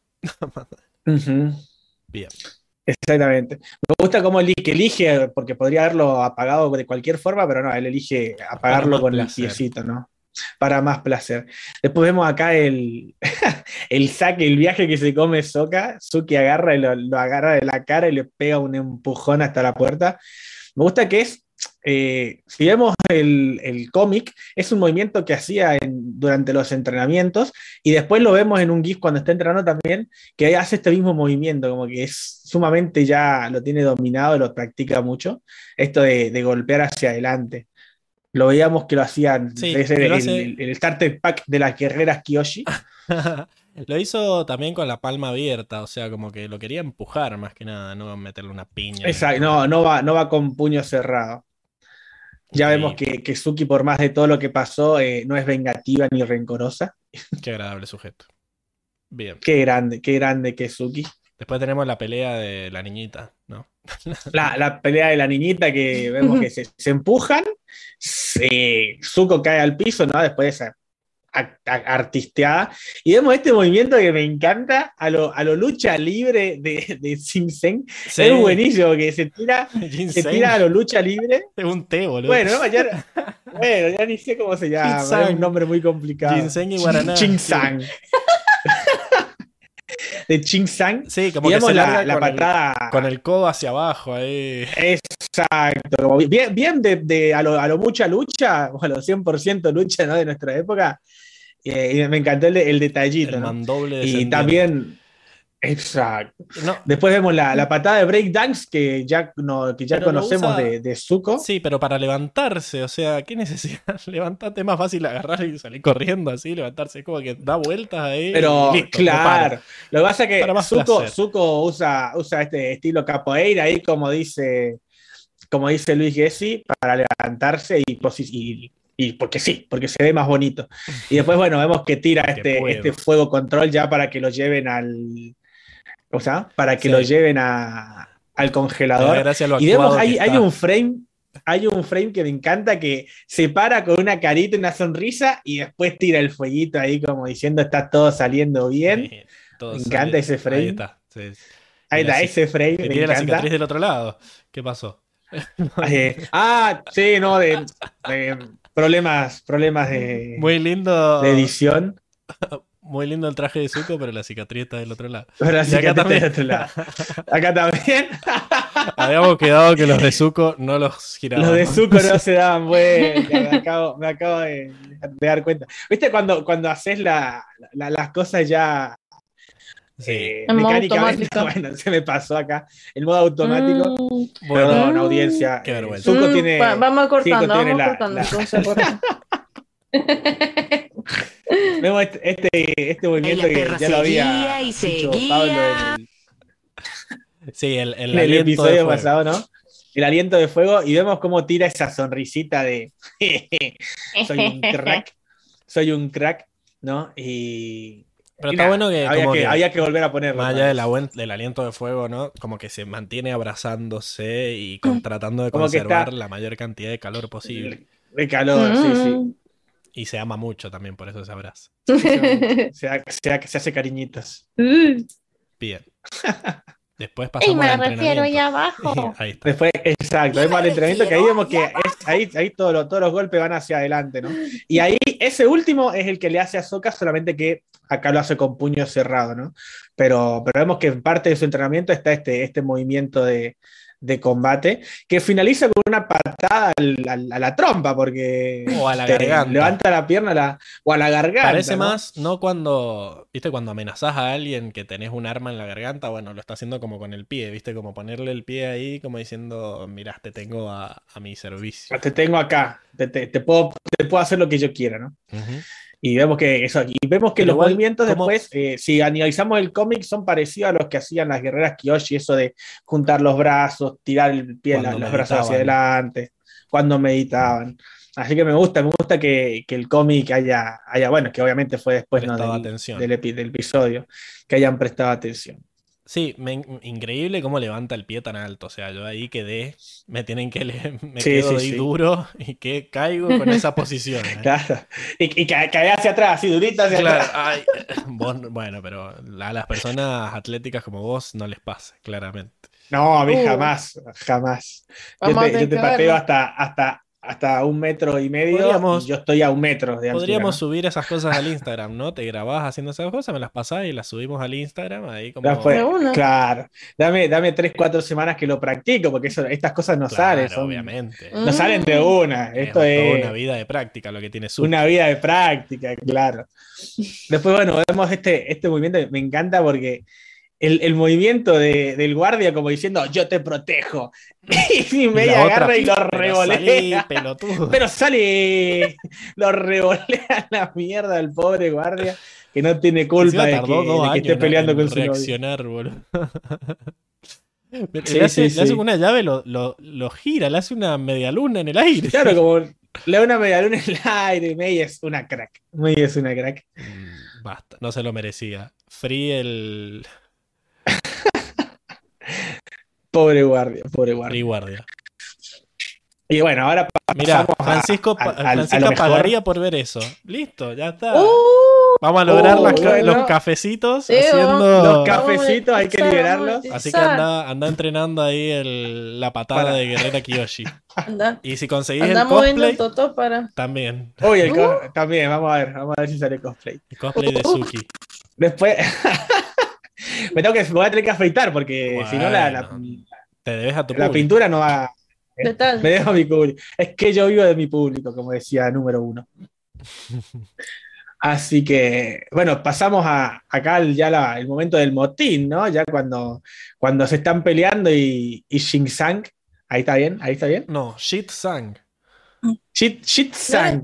Est- Chit- estos nombres chinos Chit no van Sang. para mí. Claro, Shit es mierda. chin- Claro, es Shit Sang. Chin, Chin Sang. Chin Sang, bueno. No. Eh, bueno, ya fue, digo. No, tampoco. Cheat. tampoco. Cheat Sang. Chit. Chit Sang. Listo, muy bien. Cheat Sang, listo. Increíble. Con Chit Sang. Uh, le dice que tu novia ya está en eso y bueno, Izuki nos la muestran saltando sobre, sobre la gente, caminando sobre las cabezas de, de los reos que están peleando. Sí, me que encanta y cómo hemos dicho hace el que- primer salto, que es como pie- pone un pie en una espalda y de repente salta y cae sobre una Y de cabeza. repente está, exacto, y va, y va corriendo, ¿no? Que mm, es, claramente es imposible, porque si bien hay, hay un método de, de ninja de correr con poco peso y lo, caminar sobre el agua, lo, lo has visto, Pies No busqué. GIF porque calculo que ya, ya, lo, ya lo conocerá todo el mundo, es muy común el hecho este de que los Como ninjas Jesus. podían correr sobre el agua, como Jesus, pero, pero sí, no- es claramente imposible porque como ya hablamos, el- el- como ya Enrico Igual, se che, quejó el- no el- la semana pasada. ¿Cómo va a poder correr sobre el agua? Sí, eh, corren sobre una pequeña, como si fuera una colchoneta muy finita Ah, y... bueno. Ahí, ahí te crees. Ah, bueno, mm. Pero sí, no, no es sobre el agua en sí, pero sí, o sea, vos, vos cualquier no- persona normal que corre sobre eso cae al agua como un, un pollo. Así que, pero Bueno, es, sí. eh, aún yo calculo que han querido imitar este ti- estilo de, de- de- de acrobacia ninja, ¿no? Bueno, Pero es imposible caminar sobre cabezas de humanos, porque, o sea, porque los cuellos aparte el no hecho de que su- soportan. los cuellos no soportarían tanto PS y segundo, no, no, no lo ves, te lo animan como que, oh, oh, me- ah, ¿qué pasó? ¿Qué me cayó del cielo? Claro, sí, Ay, así que claramente, si de esto del 1 cayendo. al 10 en el nivel de credibilidad tiene un 2, básicamente, ¿no? Que es algo que era- molestó mucho. Era una guerrera Kyoshi. Tenía sus Tenía métodos. poderes de guerrera Kyoshi. Tenía poderes de guerra Claro. Kyoshi, claro. Así que, pero bueno, muy, bueno, muy bueno. Bien, vamos al otro. Ay, que- que Quedó Que bonito, para mí este sea. es incluso peor, Diego, no sé. Este es incluso peor, este ya cae en un nivel 1 de credibilidad, porque No por el ver. salto, sino por la parte en- ahí en donde Camina- empieza a escalar. camina en una parte, escala que puede decir, bueno, puede ser que tengan dijitas. Ya el, el hecho de que salte, pegue contra los pies en la baranda y se dé una, una vuelta de 180 grados, ya pierde total credibilidad, ¿no? Eh, para, Y- igual eso le tenemos que preguntar al chico del circo. Yo sigo, sí. insisto en que tiene que estar el chico del circo para aclarar esto. Los basiliscos corren sobre el agua. yo creo- que Sí, sí, acá sí, pero los basiliscos no pesan 80 kilos como los ninjas. Como Eh. pesa- claro, supongamos que, que es flaquita y pesa 60. No, ¿Cuánto menos puede, pesar? menos, Mm, puede pesar 55. menos, puede pesar menos, pero. ¿Puede pesar menos de 60 kilos? Sí, sí. Hay mujeres Sí, que pesan no, mucho, sobre 58. todo si, son 55. muy al- si no son muy altas, pero en realidad eso no es lo que importa. Lo que importa es la, la, la parte acá donde camina por la pared, que ya vimos que es una pared de acero, o sea, son... No Eh. tiene mucha, mucha forma de, de adherirse. Pero bueno, Pero que- viene peor después, pero esto, esto sí, va- da para más, o sea, da para más, donde en un momento hace la gran Spider-Man en el próximo GIF, porque salta y, y literalmente escala la pared. O sea, No, no, no, acá esquiva uno, en la anterior, es en la anterior, creo. No, acá. Esquiva uno, le pega a este y salta a la pared. O sea, ¿qué hace? Mira. O sea, literalmente está haciendo la gran Spider-Man. Se da otra vuelta a 180 grados como, como, como quiere. Se desliza sobre uno y llega hasta el alcaide. O sea, eso, eso no, no tiene. Bueno, mamita, hacé lo que se te cante, un muy cero en la escala de posibilidades. Claro, te- O sea, sí. eh, Claro. Me gusta igual la parte en donde tira el guardia. Esa parte sí me gusta, donde está... Es la única parte donde es creíble, pero que, que después de que lo tira, llegue hasta dos metros después deslizándose. Sí, me A gusta, ver. me gusta la parte de, de cuando tira el guardia porque recordemos que como el, el estilo de pelea de las guerreras Kiyoshi era esto de usar la fuerza del oponente contra ellos mismos. Entonces está bueno esto de que el chabón viene corriendo y ella solo se pone por abajo y lo toca para que se caiga. y- para que se caigas. Puede Eh, ser. Más allá después que, de que... lo- Sí, ya quedó claro, como diría, que, que, que no, que no se puede saltar y No trepar por las paredes así. Pero bueno, ella tenía alguna forma. Eh, quizás había puesto pegamento en las manos. Eh, no sé. Y después igual... eh, Eran las chauchas. Eran las Ah, chauchas. Eran las claro, chauchas. mirá, era el, ¿Viste? el Era era ácido la fólico. chaucha. Era ácido fólico. Es, ahí está. lo hizo. Ahí está. Viste que era, era importante leer el cómic. Acá ¿Viste? dice Luis que Suki es digital, pesa menos de un mega. Claro, listo, ahí está. Ahí eso está, listo. Por eso hace lo que hace. Está solucionado. Bueno, me gusta igual el último movimiento en el que parece que le va a tirar fuego el, el alcaide. El alcaide pareciera que le va a tirar fuego y le agarra el brazo. Claro, no, nunca llega a verlo. No, Mm. Creo que nunca alcanza a tirar fuego porque le agarra la mano, pero no sé si, Sí, pero si realmente es maestro fuego, ¿no? como que lo agarra y le desvía la mano hacia arriba para que, por las dudas, que le dispare. Pero sí, la posición era como que le iba a largar No. fuego porque tenía el bracito atrás. Así que Sí, sí. Sí, así que puede ser que el alcaide sea maestro fuego. maestro, no, no, o por menos estaba fingiendo que lo era. Exacto. Para im- a menos miedo va, a- va, va a meter. Bueno, y acá llegamos a, Y después, bueno, vemos al suco que no grita, ¿no? al Zuko que tiene, tiene una gracia de, a lo maestro agua para, para hacer eh, fuego control ahora, que vemos que salta, o sea, desesperado va, porque diciendo que los van a cagar quemando. Correte, lo Empuja Soca. Claro, lo empuja a Sokka a la mierda, Sáquese. salta y, y rompe el- esta- estas bolas de fuego que le habían tirado lo- los dos guardias, ¿no? Pero me gusta porque lo hace de una manera muy, con mucha gracia, o sea, salta y, pone los brazos como, Ay, no soy el mismo Zuko de antes. O sea, es como como más liviano, no es el mismo Zuko de antes, claramente. Nos lo, vue- nos lo vuelven a, a- a- a confirmar después de este encuentro con los dragones. Y toda la, la batalla va a mostrar esto- estos detalles de delicadeza, como quien dice, que no lo veíamos antes en el, en el Zuko de la primer, de- del primer libro, ¿no? O del, O del segundo, segundo. libro, cuando Acá ¿Me llegamos a, si nos parecía medio ilógico el- la escalada de pared de Suki, llegamos al, acá al salto en largo este. al salto, el, el- el salto olímpico, es medallista, Zuko, no, no, no nos lo habían comentado, nos lo dicen acá. Es el eh, poder de los salta- dragones. Salta algo de. El poder de los sí, dragones. ocho- Salta, no sé, calculo que unos 8 metros más o menos, porque es más largo, el espacio es más largo Yo diría que que el sí, que- propio. Que el propio cosa, así que unos 8 metros salta y en altura, así que Sí, una locura. Zuko siempre había saltado así como un enfermo. eh, incluso en el primer capítulo, Aang se le está escapando del barquito suquero y él salta desde la torre y lo agarra, salta al vacío para agarrarlo y, y que no se le escape y lo agarra. Eh, así que de- Sí. no es el poder de los dragones. Yo sigo repitiendo que es la gravedad, pero bueno, eh, no están preparados para esta conversación. Este capítulo se convirtió en un anime, Eh, claro, tan, tan lentamente cual, que no me di cuenta.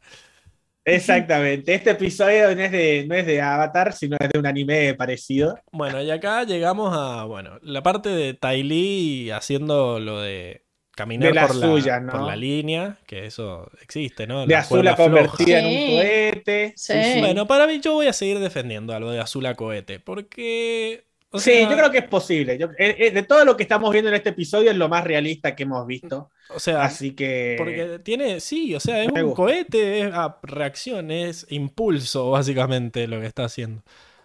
Exacto. Es lo más realista que vemos. faltaba Krillin y Tenjin, y Tenshin Han diciendo que es la técnica de volar. Claro, bueno, Tal cual. Es la técnica de volar. Bueno, eh, sí, no, me encanta. Bueno. Esta parte de- en la que vuela Azula, Es, es hermosa. yo me olvidé. es la primera vez que lo vi me olvidé que era la mala y empecé a decir ¡Wow! ¡Increíble! O sea, como porque encima te muestran como va despegando y, y ese y como que en un momento hace la de Superman para Sí, engancharse. aparte, aparte la, la, cantidad de frames que le dedicaron Claro. al despegue de Azula es que es era épica. absurdo. Es épico. Tenía como 25 frames entre fueguito, salto, fueguito que se engancha. Además le hacen un Eh, close era era muy, muy detenido. a mostrar cómo le flexiona las rodillas. Exacto. Incluso le hace un, un, un- un close-up al rostro cuando sonríe y empieza otra vez a, a tirar fuego. Es hermoso. Es hermoso. Bueno, está, está La verdad importante que los maestros fuego muy poderosos pueden volar usando como cohetes, digamos. Eh, Exacto. porque parece que Zuko no lo puede hacer. se pueden porque- impulsar. Se pueden impulsar. Sí, pero no tiene rayito azul. Esto la sella con rayito azul. La- es, por el fueguito rayito, azul. es por el fueguito azul. Eh, es por el no, fueguito azul. no sé, no sé si es por el fueguito azul, me parece que es que hay gente que sabe la técnica y otros que no, literalmente. Exactamente. Claramente. Porque me parece ser. que después vemos a otra persona volando que no tiene fueguito azul también. Pero bueno, llega- ya ¿Ah, sí? llegará ese momento. Sí. Increíble. Así que Bueno. increíble. Está bien, entonces vamos al tercer GIF, que ahora sí es cuando viene la venganza de Suki, ¿no? Cuando viene la venganza de Suki. Que me encanta este. Cómo animan esto de, de muy. Es muy anime, muy anime las entradas. Esto de que Sí. ah, vienen corriendo, Deadpool saltan, pegan tres vueltas. Deadpool va igual. Eh, Black Widow también, esta pose de superhéroe que tiene, que tiene El- Tai Lee es hermosa. Super Hero Landing, Super Hero Landing. El Super Hero Landing, exactamente. Porque vemos que Tai Lee lo hace, cae ahí en posición de superhéroe y se levanta ahí toda épica. Es Black Y Widow, Azula hace boludo, lo no me mismo dado ahí. cuenta. Se para, se, y cae ahí también y se levanta ahí todo con el pelo al viento, es hermoso. Me encanta cómo animan, cómo animan este, este Pero aterrizaje obvio, de superhéroe. ellos esperan a que se levante para atacarlas, no como a la Por perra de Azula supuesto. que larga rayos mientras estás cargando Porque ellos ahí. tienen honor. Ellos tienen honor. Azula no lo tiene. Ya, lo hablamos esto perra. en, en episodios anteriores. Oportunista. Bueno, Me encanta esto, esto cómo, lo, cómo, cómo lo animan. Y vemos que ni bien se levanta. Ah, pasemos al, al próximo. Sí, no, estaba pudiendo para ahí. Ahí está. Ni bien se levanta, le tira un fuegazo a Zuko ahí en, en todos los pies, ¿no? Porque hace la, la voltereta. Hace el reloj. la voltereta, hace el reloj. Y vemos que. eh, uy, se está trabando el GIF, pero bueno, ahí hay, en un momento, ahí está, ahora que se ve fluido, vemos que eh, Zuko salta y hace este movimiento que vimos en, Es el en movimiento de baile del dragón. Bueno, puede ser. Yo pensé, yo iba a decir que es el codazo la- de Chitsan con fuego. El, coda- el codazo de Chitsan sin fuego, pero eh, es la posición en realidad del. Hay un movimiento cuando están bailando donde quedan así, queda eh, todo tirado hacia abajo con el puño hacia abajo, exactamente como queda acá. Pero bueno, eh, el GIF es demasiado. No, no, no, no pude. eh, Tenemos que confiar en vos, digamos. eh, Tenemos que confiar sí, en vos. confían en mí, confían en mí, porque eh, Síganme, lo que pasa es no que los no, no tuve, tuve forma. No tuve forma de encontrar el, el- el frame exacto donde ya no hay fuego y se ve la posición exacta de Zuko, Ok, porque, porque no lo hay. Si hay mucho fuego. te creemos. Te creemos, Pero Diego. confíen, confíen en mí, confíen en mí. Bien, y acá Y tuve bueno, que poner los- yo Empiezan los bifes. la, Uh. la plancha de Azula, ¿no? La planchita. Uh, ¿Qué estamos Pone la? Salen los planchita. trapitos al sol. Que, o sea, es una, viste, la, la tortura esa que te hacían en, en educación física, que era mantener tu cuerpo recto, tocando solo con las puntas de los pies y, la- y las manos. Y de las manos. Pero acá Azula la lleva a otro nivel, a otro nivel. porque ¿Por ni qué? siquiera está tocando puedo, los pies. dice. O sea, ella solo se, se mantiene con la fuerza de, de los brazos. Está de sus brazos. Hermoso. derechita, es como si le hubieran cagado a reglazos las monjas, ¿no? Eh, no se mueve y no solo eso, sino que tiene la fuerza de abdominal suficiente como para sin sacar los brazos del piso tirar las piernas hacia adelante y largarle Y fuego. tirar un fuegazo. Increíble, o Es sea, increíble. el nivel de, de deportista olímpico que manejan estos pibes es increíble. Es impresionante. Es impresionante. Después pasamos a, bueno, más, más eh, rechazos de fuego de Zuko, ¿verdad? Exactamente. Que vemos que lo que hablábamos anteriormente, que Zuko acá se dedica generalmente a bloquear los ataques de fuego de Azula, porque obviamente eh, Sokka no los puede ni a desviar ni detener. Así que es simplemente hacen escudo y espada, ¿no? Y se, toda la pelea es, es eso, es Zuko tirando algún fueguito. Ahí está, acá está la plancha, como, Ah, como seguíamos, la ya que plancha. la- ya la habíamos Estaba la plancha, bueno, perdón. Estaba digo. la plancha, no pasa nada. Lo que pasa es que estás haciendo Eh, GIFs muy Y lo largos. esquiva. Ya dijimos que los GIFs largos Lo son más propensos a que lo nos que bloqueen los videos que- por, por copyright. Eh, lo hace que no, no podía cortarlo porque es tan hermoso como, como Ah. la pelea es un, un ping pong, un ida y vuelta, un bueno, un- pero podemos o sea, analizar eh, el ida y vuelta en muchos GIFs distintos. muchos GIFs. Eh, Eh, nos van a bajar el acá video, vemos a- culiado, y vamos a... no, no, Así que, por favor, No, hacelos Pablo, más cortitos confía. a los GIFs. confía, Pablo. Bueno, la, pro- próxima, la próxima los hago cortos. Claro. La próxima los hago cortos. Bueno, acá estaba este movimiento de, de Soka de que te, te- te corto la yugular. Ah, cierto que no puedo. Cierto que es una serie de. No niños. puedo, no Fue puedo y me vuelvo para atrás, ¿no? Fue muy cualquiera esa escena, por eso no, no me gustó esa escena. Como que la, la cagó ahí, Soca metiéndose con la espada ahí, como queriendo figurar. Porque Sí, se queda yo creo y que ahí vemos que no, que no es que no. O sea, podía. No es que no tenía rango, sí, sí, no no es que no tenía rango, simplemente como que se, no la quiso matar. Es como que, ay, cierto que es un programa para niños. Y, y vemos esto de que eh, tira Azul hacia la plancha muy, muy perfectamente, tira el bolazo y, y se terminan separando, ¿no? Claro, y termina, termina en la plancha porque. Porque evita. Porque evita la, la bola de. Ujú. Hace como una media vuelta y termina haciendo la plancha porque puede, porque es Azula. Increíble. Es, es increíble, esta, esta, esta pelea es, es cortita, pero es Bueno, hermosa. Acá se ve mejor lo que decías de los movimientos del, del dragón, porque hay una vista desde el costado. Exacto. Ahí, incluso ahí, hay, es- ahí esa, esa, de esa rotura o, o desvío de fuego es muy, muy, muy artística, porque termina Sí. con los brazos hacia, hacia afuera. No, bueno, y la es primera, hermoso. la que está pasando justo ahora, es bloquea con, con los brazos así en línea recta, como en el- ahí, como en el baile del dragón, y después el siguiente Como el baile del es con dragón. el- El siguiente paso, digamos, es con el puño hacia abajo para alargarle el fuego a los piecitos. Y, y después está el bloqueo que decís vos, que es como ¡pla! y quedan las. Queda él y el circulito de fuego, como todo. Y el circuito de fuego. Una diva, y la otra dice: Bebe, Una ¿por, qué, diva. por qué estás Un poser. ¿Por qué me Un estás eh, bloqueando tanto? ¿Qué pasó? ¿Qué cambió acá? ¿Qué cambio acá?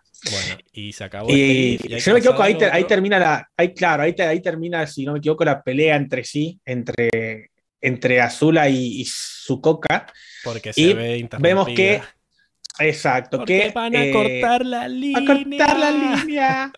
Y por otro lado teníamos la pelea también un poco irreal entre, entre y, Suki. y Suki, que si decíamos que Suki había hecho cosas bastante cuestionables a la física, acá Ty Lee hace un movimiento que, Bueno, primero me es, encanta, es- es excepcional. me encanta que Suki está bloqueando todos los intentos de paralización de... De paralización. Incluso hay un movimiento que me encanta de Suki que es eh, sumamente firme y, y marcado a lo, a lo Kiyoshi, que es cuando baja como el puño hacia abajo como para querer pegarle, que es increíble. Ah, sí, ahí está. Ahora después de Como ahora. mete un salto para ¿Entendés? bloquear y se da toda la Mete un salte para. Exacto, y termina cayendo para bloquear de nuevo. Es un movimiento como, le- como vimos de Kiyoshi cuando, cuando separa Sí. la isla del continente. Es como un movimiento muy, muy de maestro tierra, muy firme, muy. Es muy cierto, es fuerte, el mismo digamos. movimiento que hace como para abrir con los abanicos la, la isla, ¿no? Como La isla, exacto. y mete el brazo para abajo. Exacto. Y vemos que eh, incluso se, se nota que la, la postura, la postura de Suki es muy, muy firme, muy firme. A diferencia de lo que, de lo que vemos en las posturas de Tai Lee, que es más como más suave, Todo más pies rápido. ligeros. todo pies ligeros, ¿no? Y, y vemos que Suki todo lo contrario, sino que está, está como una posición firme, Además, las piernas bien plantadas. está ¿no? recaliente Suki, así que tiene unas ganas de cagar la piña. La otra está tratando cagar de, la blo- bifes. de- de bloquearle el chi y no puede, porque Suki está dele, dele frenarla. Pero Dele frenarla. ella se Y después escapa. vemos este movimiento, se escapa hacia abajo, este movimiento de que salta, entra por una ventana, se tira las piernas para adelante, se agarra de la ventana y vuelve a subir. Y lógicamente, y da una vuelta a 180 para caer de frente Bueno. a Suki. vos decís, "Uah". Eh, solamente lo pueden hacer en, en el Me mundo de encanta cómo, Avatar. cómo te muestran que pasa por entre medio y Hakoda y el Chitsang están como, bueno, está bien, pasa tranquilo. diciendo, ¿y, y acá qué pasó? ¿Viste? Como diciendo, ah, está ¿Qué bien, está pasando? Está bien, estas chicas, esta- estas chicas eh, no están a nuestro nivel, yo creo que deben Me pensar. Yo acá no me meto. Sí, sí. Sí, sí, yo mejor no me meto. Y, y bueno, que ya hemos visto que Tai Lee hace estos movimientos que van en contra de, de la gravedad y la física totalmente, ¿no? Ya lo hemos visto y lo hemos charlado. Bueno, y acá llegamos Y a. último está Me voy a la salida triunfal. Eh, Tai Lee dice la, la hermosa frase: van a cortar la línea. Y Azura mira y dice: Bueno, eh, es momento de irme. Y hace este movimiento de, Fíjate de que levantarse hacia arriba, ¿no? es distinta la. El despegue. Despegue. El despegue al anterior, ¿no? Sí. Porque el anterior venía corriendo ella. Venía corriendo ella y es como toma que impulso. va para adelante. Acá Y- se y quiere tirar para atrás. Exacto. Entonces acá hace como un movimiento hacia arriba, recto, y se va hacia atrás en una, en una una mortal hacia atrás, ¿no? Hace una parábola, exactamente. La que sí me, me encanta, porque voy a decir, what the fuck, es Tai Lee, porque Tai Lee hace un salto casi igual, sin necesidad de propulsión a chorro como hizo, como hizo Azula. No hace falta. Eh, está a otro nivel. Y lo hermoso es que cae en la postura, en la misma pose de, de Supergirl ahí, cayendo ah, sí, la pose de Black Widow. Sí, sí, sí. De Black Widow. Es hermoso, es hermoso. Esta Me encantan poses. esos detalles. claro, Bueno, me encanta. y acá viene May al rescate, ¿no? Acá viene media al rescate, nos muestran que están cortando la línea y de repente, abruptamente, los, los soldados quedan pegados a la, a la pared por dos, por dos cuchillos, que es hermoso, porque yo me, yo, me, yo me cuestiono la fuerza con la que van esos, esos cuchillos para mover a dos hombres de 80 kilos, tal vez. Bueno, qué sé yo, no importa. ¿90? Estás fallándole mucho a, Pero bueno. los, a los kilos de las personas. Se ve muy flaquito. No, son, muy no fit. son tan flaquitos. Están fit. Están muy fit, decimos. Sí, Bueno, sí. Pero, están fit. Bueno, la respuesta Pero es sí, los con mueve. mucha fuerza Con mucha fuerza. con mucha fuerza. y mucha precisión. Eh, evita que no- corten, evita que corten para no, la- para no rajarles una mano, ¿no? No, no lastimar, no quebrar ningún hueso. Para no lastimar, por supuesto. Deja, evita que corten el cable y empieza la, la misión de, de pelear contra todos los, los soldados, porque los guardias aparecen como 10 guardias en total. Se baja May para, no, te- para tenerlo en cuenta. Sí, maestro Se fuego baja también. los primeros dos, Maestro Fuego. Viene la chica esta, le tira fuegazos y los esquiva, deslizándose, se tira ahí a la, a la patineta. Le vienen corriendo de frente dos o tres más y los, eh, lo- les tira los cuchillos a los hombros ahí. Queda una sola ahí, la Maestro Fuego en la cara y la golpea y la tira Me contra encanta, el me piso encanta ese movimiento cuando se le pone hermosamente. en la cara a la maestra fuego y, y la chabona está recagada, pero la, la usa como escudo, le dispara a los otros y después la, la tira al piso y, Y la deja después, clavada exacto. con el cuchillo. Con el cuchillo y muy gracioso que como de la remera de la nuca, como para decir no te podés levantar porque va a quedar mirando el piso, ¿no? Sí, pensá en lo que Eh, hiciste. muy, muy exacto, la, la manda a reflexionar. Bueno, ¿ves? Esto, esto me encantaría que hubieran sido muchos, muchos GIFs. Pero bueno, para la próxima. Te- la dejo picante. Para la próxima. Para la próxima hago GIF de, de, de 20, De de, un- 20 frames de un nomás. movimiento. De un ahí- Acá está haciendo 82 cosas y son todas épicas. A ver, y, y bueno, acá llega el, el movimiento, la, la, Acá llega la, la, la creme de la creme, traición. la traición. Y acá es lo que yo te decía, Quiero donde volver se ven exactamente tu- que son- lo tuyo, Pablo. Son unas tontas. Pero eso lo hace después, cuando la levantan. Lo hace después, lo hace cuando la levanta. Acá vemos el por qué no se podía levantar. Le da un golpe en el hombro y después le da un golpe en, en la- en el medio de la columna. Por No. eso no se podía mover después. Acá en el GIF se ve claramente que le da, ahí le da el golpe. Uy, va muy rápido esto. Cuando yo lo hice se veía más lento, no sé qué onda. Pero es un, es un golpe en seco, o sea, con los, con los nudillos, como siempre vemos, al hombro para evitar el, el- el fuegazo que le iba a tirar, y después otro a la, a la- a la A la espalda, en medio de la columna, a la médula, para que no se pueda mover, y vemos la cara, un primer plano hermoso de la cara de Azula, sin poder creerlo, es hermoso, y Tailí atrás como diciendo, ¿qué acabo de hacer? Pero me encanta porque acá es lo que yo te decía, que se ve claramente que Sí. eran, fueron dos golpes Bueno, acá nomás. estamos confirmando que le iba a largar fuego, no le iba a largar un rayo, porque Le iba a tirar fuegazo, Era sí, más sí. rápido. No, no iba, no iba a ser. Era Y más me- rápido. me In- encanta la- innecesario el rayo aparte. la ¿no? pose de, de May como diciendo, vení, culiada, dale, si ya tengo el... Dale, Ya saqué yo tengo mis acá". cuchillitos. Además, me, no sé, Yo tengo mis cuchillitos. me encanta que está todo el tiempo mostrando los dientes, Azula, como que está asada, o sea, como que... Sí, sí, sí, sí. Está con toda la furia cargada. Está con toda la furia cargada. Después de esa bloqueada, Azula no fue al baño por dos meses, ¿viste? Tenía que comerse las chauchas, que eran diuréticas. Ahí te- ahora tiene que comer chauchas, claro. Eh, pero bueno, eh, hermoso. Y ese, ese era el último. Hermosa la tradición. Ahí, Ese era el último GIF, creo. ahí sí. después viene el son unas tontas.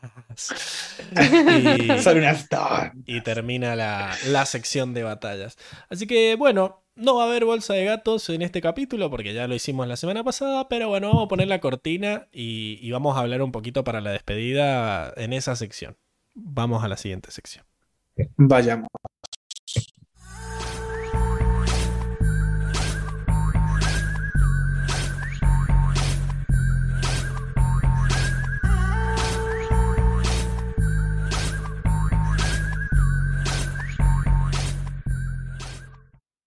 Bien, y estamos en la bolsa de gatos, que ha quedado medio raro esto. Vamos a ponerlo atrás del fondo. Ahí está. Bien. Entonces, eh, bien, estamos en la Pablo. bolsa. de- Ah, Desmuteate. ok. Bueno, Ahí está. ahora me escuchan ustedes.